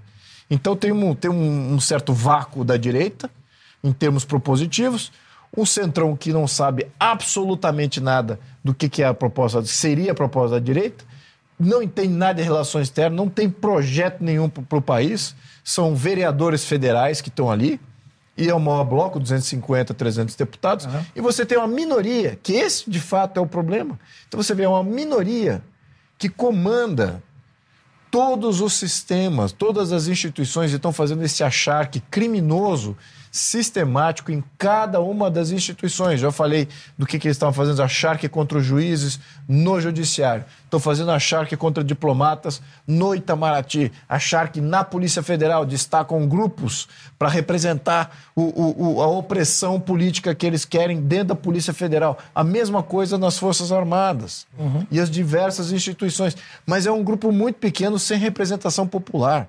E onde é que está a representação popular? Elegeu a maioria? Centrão. Quando Então, se a você gente não muda está falando com o eleitor É. essa mensagem de uma maneira muito clara, eu não sei como mais, porque eu já falei tantas vezes desse tema, já bati nesse bumbo de tanto por cima, por baixo, do lado, eu ainda não, não, não vi reverberar isso. Eu sou o único falando mal do Centrão. Até alguns deputados falam, não, não fala mal do Centrão não, porque eles, eles depois eles vão, vão- vão bloquear vocês na comissão, não vai querer passar teu projeto. Eu falei, meus amigos, estamos aqui num momento de crise institucional de, de mudança de 180 graus de rumo de país, vai ter efeito social, vai ter efeito econômico, gerações adentro. E você aqui, não, porque eu não vou ter uma posição na comissão, porque o Lira vai retaliar, porque o Centrão tá lá na mesa, comanda a mesa da Câmara, é o que o cara, o pessoal gosta, do negociador que entrega o legislativo. Então, o eleitor precisa prestar muita atenção. Quem são os partidos de Centrão e eliminar eles, diminuir a participação deles na política e começar a optar por um lado. Que lado que vocês estão? Quer ir para a esquerda? Então já sabe o resultado. Estamos indo para a esquerda. então estão felizes aí com o resultado. Agora, vocês não estão felizes com o resultado, vocês têm que ir para a oposição. E ser bem nítidos aí quais são os partidos nitidamente na oposição. Perfeito. Jean Turco pediu a palavra? Sim, Renato, rápido. Sobre aquela, aquela carta na manga na entrevista de Lula, de Lula, acho interessante por três motivos. Na, nessa entrevista ele cita que tem como modelos, ídolos, ídolos que gosta de algumas coisas dele, de três pessoas, por um lado, muito diferente entre eles. Hitler, Castro ou Ayatollah Khomeini. Né? Mas primeiro, eu nem associo muito a Hitler, porque ele mesmo fala abertamente que ele não concorda com as ideias dele, só fogo ele teria dentro, etc. Tal. Mas primeiro, breve comentário, não é nem verdade. Na verdade, ele concorda com Hitler mais do que ele mesmo pensa. Por quê? É, o nazismo é uma abreviação de, da palavra nacional-socialismo, que é o quê? Socialismo nacionalista. É, Hitler era um socialista nacionalista. Então ele, ele é socialista como Hitler, ele é nacionalista também, e ele está aparentando um certo antissemitismo também nessa, nessa última época. Então, talvez não discorde tanto assim. Segundo, o que essas três figuras aparentemente muito diferentes têm em comum? Eu diria que são essencialmente duas coisas. Um, que são três grandes líderes que mandam no país todo, né, de forma ditatorial, e três que são é, três figuras carismáticas, claro, para o mal, no caso, mas três líderes carismáticos. Isso demonstra que o interesse dele é este.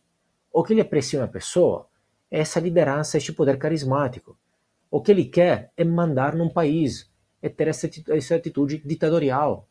O Ayatollah Khomeini foi quem fez a Revolução Islâmica, a República Islâmica. O que isso tem a ver com o Castro e Hitler? Isso demonstra que então, isso demonstra que então, para Lula, o que importa não são as ideias, ele mesmo fala, não é o conteúdo programático das ideias. É o fogo que eles teriam dentro, que eles se predispõem a fazer uma coisa e fazem, qualquer coisa que seja então. É qualquer coisa. Ou seja, o que importa não é o fim, não é o objetivo. O que importa é o meio. O que, o que isso mostra é que ele é um maquiavélico, no sentido técnico da palavra, que estaria disposto a implementar tanto o plano X como o plano Y, com o maior fogo dentro. Ou seja, é um oportunista que não acredita em nada. E, acredita, e quem não acredita em nada, acredita em tudo. E está disposto a fazer acreditar tudo, qualquer coisa. Ele não acredita em nada, e a única coisa na qual ele acredita é ele mesmo. Este é o projeto, este é o plano, ele mesmo, contra tudo e todos. Pois é, e para quem esperava que ao longo do dia o Lula pudesse dar alguma declaração mais conciliatória, voltar um pouco atrás, pedir desculpa, a gente viu que isso realmente não ia acontecer. Pelo contrário, a SECOM divulgou um vídeo agora no final da, da tarde em que ele reitera essa posição e um alinhamento ali 100% pró-Palestina, sem nenhum tipo de sinalização a Israel. Vamos assistir. Eu venho aqui para dizer para vocês da minha primeira persistência em continuar lutando pela paz. A paz é a única possibilidade que a gente tem de construir desenvolvimento e melhoria de vida do povo. A segunda coisa, eu venho aqui para dizer da minha solidariedade ao povo palestino. Porque há muitos anos eu defendo a necessidade do povo palestino ter seu território livre e soberano. O Brasil vai continuar nos próximos anos a defender o reconhecimento do Estado palestino como Estado soberano, não apenas pela ONU, mas também no território para que os palestinos possam construir suas vidas em paz e com respeito do restante do mundo. Por isso eu quero agradecer a Liga Árabe, dizer para vocês das, da importância que vocês têm nesse processo de chamar a atenção da humanidade. E a gente acha que somente com o fim da guerra é que a gente pode construir o tão sonhado mundo de paz. Muito obrigado a vocês e queria dizer que a paz esteja com todos nós. Um abraço.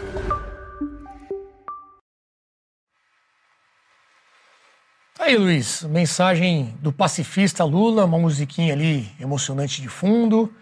Ele quer paz, mas deixou bem claro ali a posição, né? Acho que. É um lacaio da agenda dos países árabes que não se declararam guerra a Israel e usam. Ele faz esse papel. Ele usa uma proxy, que é um lacaio, como o Lula, para promover a agenda dizendo: olha, vocês estão faz, praticando genocídio, vocês aqui. Israel está se defendendo. E o que, qual o problema? O problema de Israel não é com o palestino, é com o Hamas, que é o grupo terrorista que domina aquela região. É. é isso que é o ponto. Então, a gente esquece daqui do contexto. Ele coloca como se fosse um ataque ao, ao palestino, ao cidadão palestino, aquele ser humano ali que está na, na pior situação. Ele está igualmente ruim como o cidadão ucraniano, de quem ninguém mais fala. Sim. Né? Fala-se do governo ucraniano, do governo russo, agora e o cidadão ucraniano. Tá, tá aí com essa disputa de grandes potências ali no, no território dele. É isso que eu acho que a gente precisa ter muita, uh, muito foco em quem de fato a gente está defendendo aqui. Porque, e quem a gente está criminalizando. Porque esse discursinho do Lula, ele joga a gente para um, um lado nítido. Olha, se você não está do nosso lado, você não é pela paz. Você é pelo, é pelo problema, pelo genocídio, você é pelo ataque, pela guerra. Então, isso é um grande problema, porque desvirtuou completamente o que de fato está acontecendo na região e quem de fato é o inimigo. Ao contrário, está fazendo aquilo que, que aquele um, diplomata israelense falou. Ele está dando valor ao Hamas como interlocutor político. Você não uhum. pode fazer isso. Uhum. Então, é um mero lacaio da agenda da Liga Árabe. Pois é. Não, eu, me permita, uhum. eu, eu, leio esse, esse vídeo com o seguinte: Lula sendo Lula, PT sendo PT. Percebeu que fez uma burrice. Falou bobagem. Falou bobagem.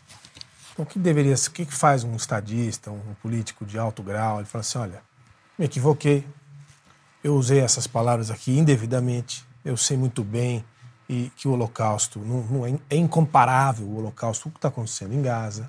É assim que, se, que os, os, grandes, pelo menos na minha perspectiva, os grandes políticos, as grandes figuras se posicionam. Não.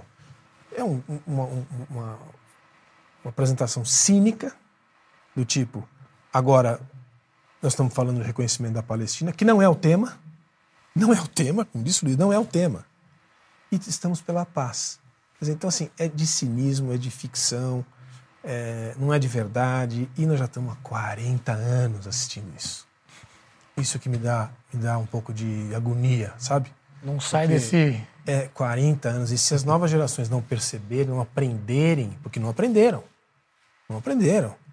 Você olha as perspectivas de eleições aí, municipais, etc. Um monte as gerações, de ignorante. As gerações não viveram isso aí que nós estamos vendo, a gente está é. vendo há 40 anos. É. Entende? É o mesmo perfil, a mesma entrevista da Playboy de 79 se aplica uhum. hoje. Então, assim, é, é, é, isso que deixa a gente agoniado. E é um show, devia ter feito o seguinte: vai lá, se é realmente o grande estadista, o Mandela América do Sul, olha, eu me equivoquei, eu estava é, eu estava um pouco atrapalhado, etc. Esse, aqui, esse termo não se aplica, mas eu quero dizer que a paz é importante. Ok. Mas não é isso que ele fez. Pois é. Então, uma coisa que chamou atenção também é que você não viu nenhum ministro do Supremo se pronunciar também, né? Diante disso. Eles que invariavelmente sobre todos os assuntos. Tem opinião para tudo. Né? Dão opinião, né? Colocam ali repúdios e isso quando não fazem alguma ação realmente de exigir explicações e tudo mais, né? Nesse caso, até o momento, um silêncio aí que acho que diz muita coisa também.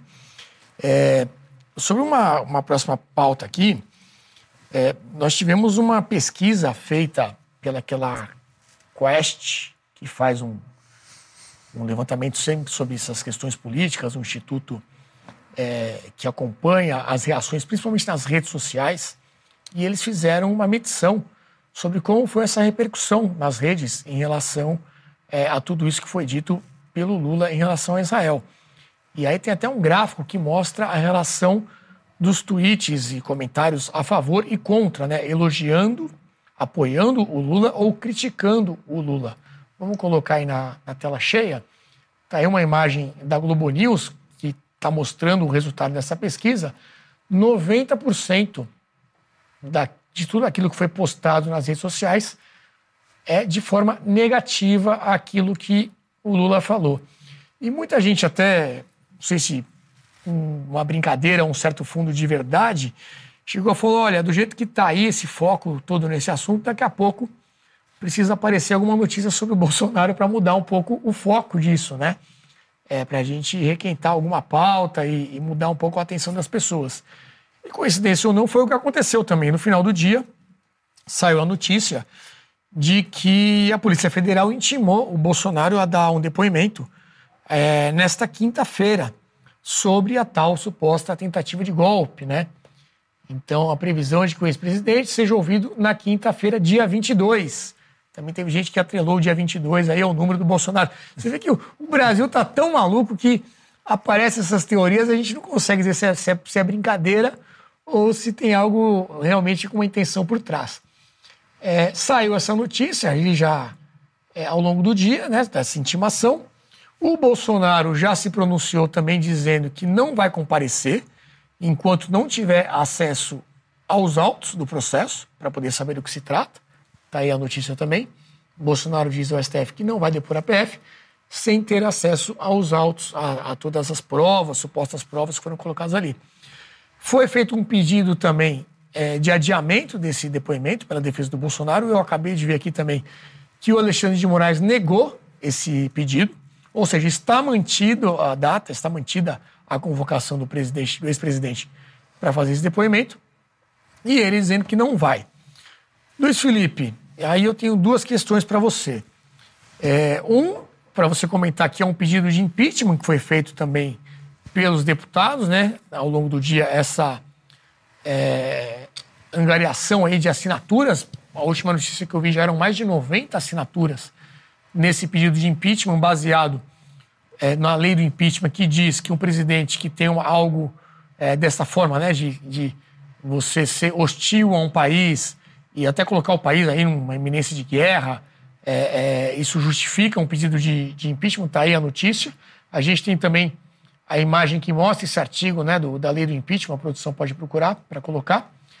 É, olha lá, lei 1079, cometer, é, um, cometer um ato de hostilidade contra a nação estrangeira, expondo a República ao perigo de guerra ou comprometer-lhe a neutralidade. Então, isso seria um crime de responsabilidade. Enfim, se você está ouvindo aí conversas a respeito disso, é, e também essa questão do Bolsonaro, que nos leva ao dia 25, agora o próximo domingo, com uma manifestação que foi convocada pelo ex-presidente aqui na Avenida Paulista. É, se você também está ouvindo movimentações em relação a isso, a adesão de muitos parlamentares, governadores também já prometeram comparecer. Então, esse pacote aí, né? É, o pedido de impeachment, a manifestação do dia 25 e também essa convocação aqui do Bolsonaro para depor em relação a esse suposto golpe, é, tentativa de golpe que ele está sendo acusado. Perfeito. Bem, a adesão popular contrária ao pronunciamento do Lula tem feito com que os parlamentares reagissem. Então estamos batendo já, imagino que estamos chegando perto de 100 assinaturas, precisamos de 171 assinaturas, então ainda tem um grupo do Centrão que a gente precisa convencer, mas acho que quem vai fazer esse convencimento é a população. A população é que tem que agir direto com os deputados do Centrão para ter as assinaturas e a gente poder protocolar um pedido de impeachment. Então, dos pedidos de impeachment que já foram protocolados, eu até fui autor de um. É, no não, início... protocolar não precisa do 171, precisa? Não, você precisa. Ah, tá. Sim, você precisa da adesão de, de, vários, de vários deputados.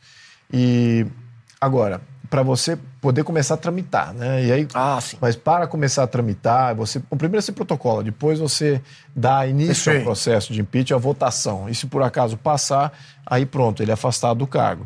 Então, ao menos durante 180 dias. Então, esse aqui é, é o, o regramento é esse.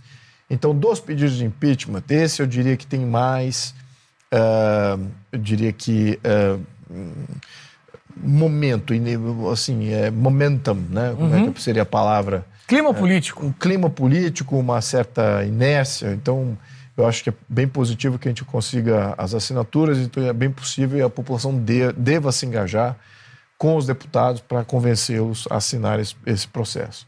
Então, esse é o primeiro comentário. Então, eu estou otimista com esse pedido. É o mais otimista que eu tive de todos os pedidos, incluso o meu que protocolei no início do ano passado. É, com relação ao que está acontecendo com o presidente Jair Bolsonaro é, e os demais políticos que estão sua, ao seu entorno e que estão sofrendo por perseguição política, nós vemos que o sistema judiciário, é, isso é uma, um comentário que a gente tece há, há vários programas já. O sistema judiciário tem problemas muito graves, muito patentes. E é esse sistema judiciário extremamente fora do prumo que está colocando eh, a situação política do Brasil em total desarmonia. Muito ao contrário do que eles se falaram que agora temos harmonia entre os poderes, temos harmonia política. Muito pelo contrário. Estamos entrando numa crise institucional muito grande. E o Jair Bolsonaro, pela sua popularidade e a capacidade de engajar intuitivamente com a maior parcela da população, você está tendo uma adesão popular ao, 20, ao dia 25 massiva.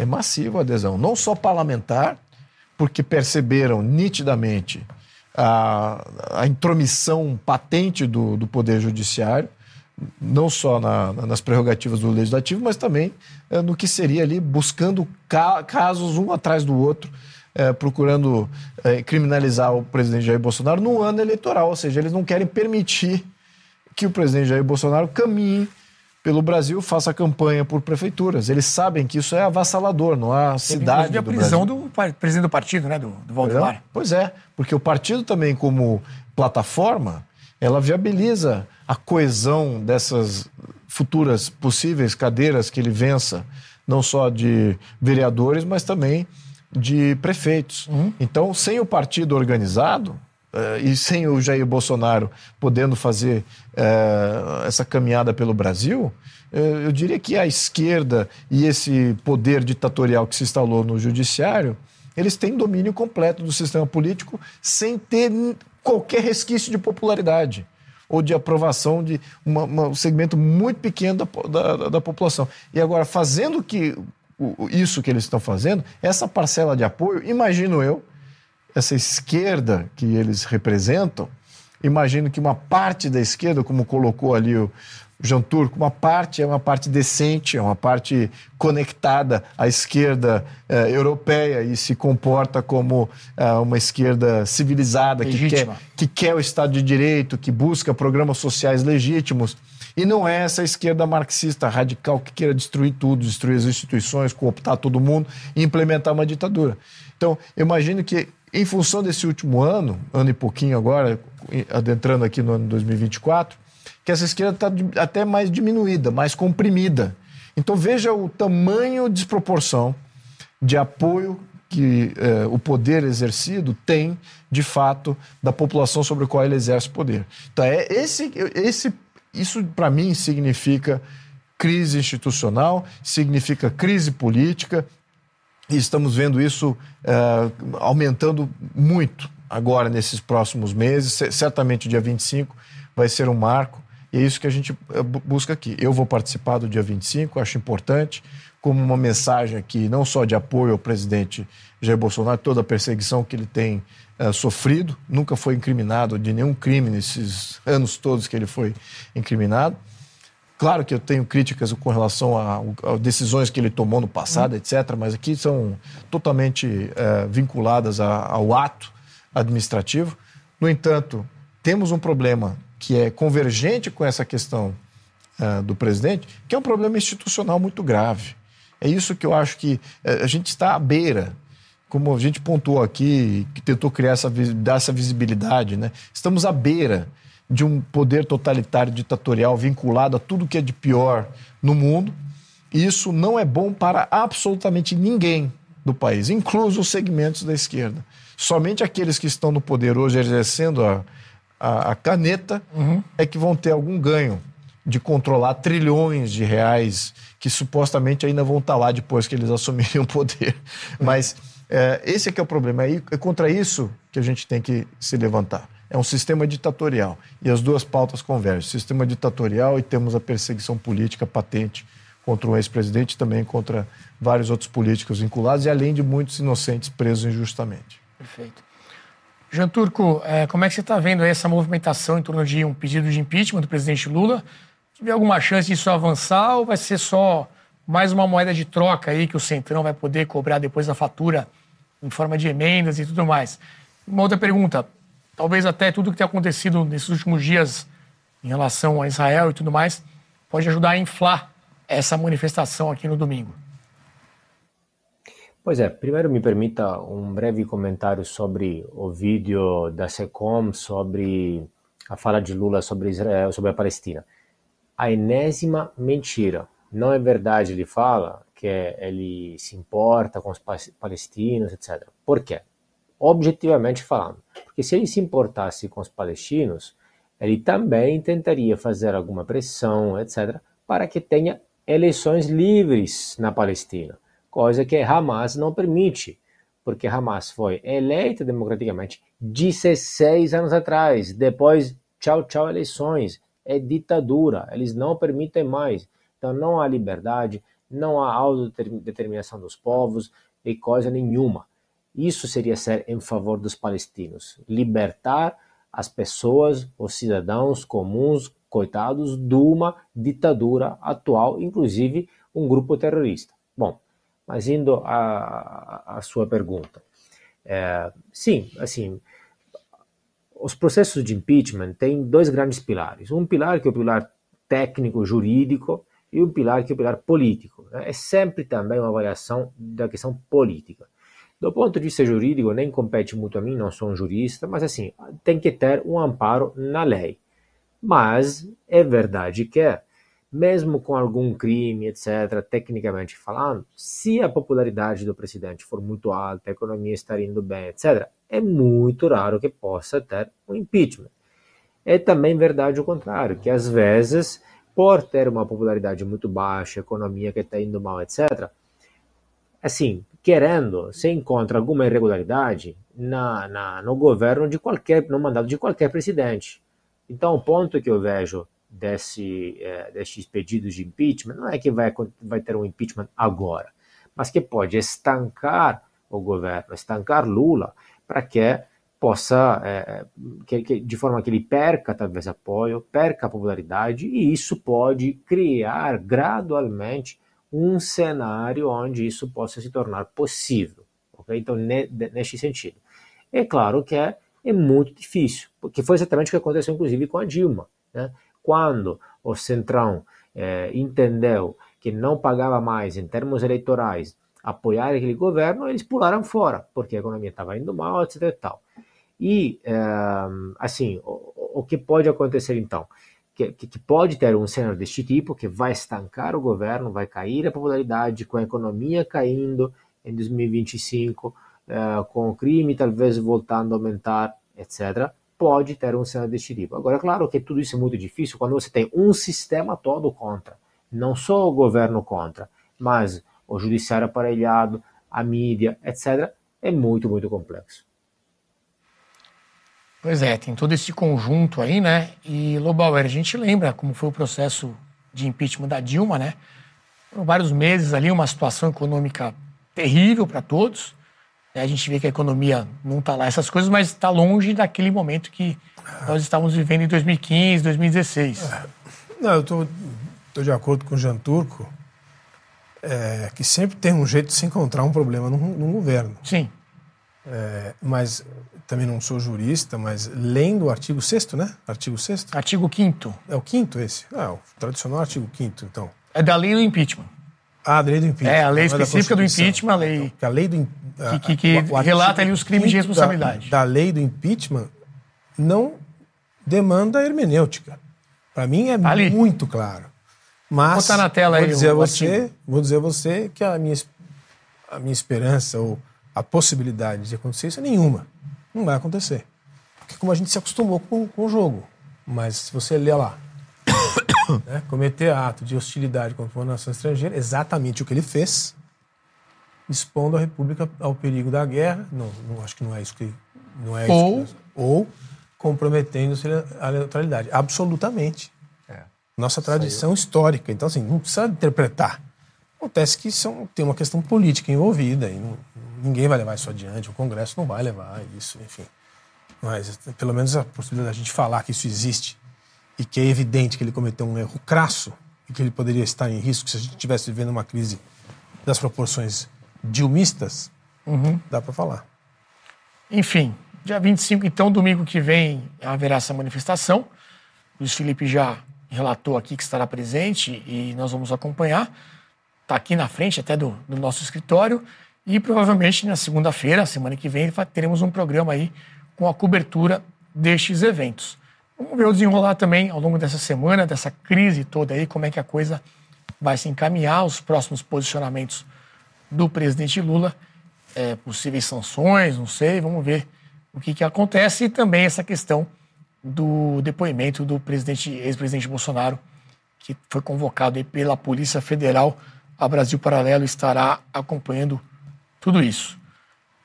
É, pessoal, relembrando mais uma vez então para vocês, esse lançamento que se aproxima aqui da Brasil Paralelo, a história do comunismo.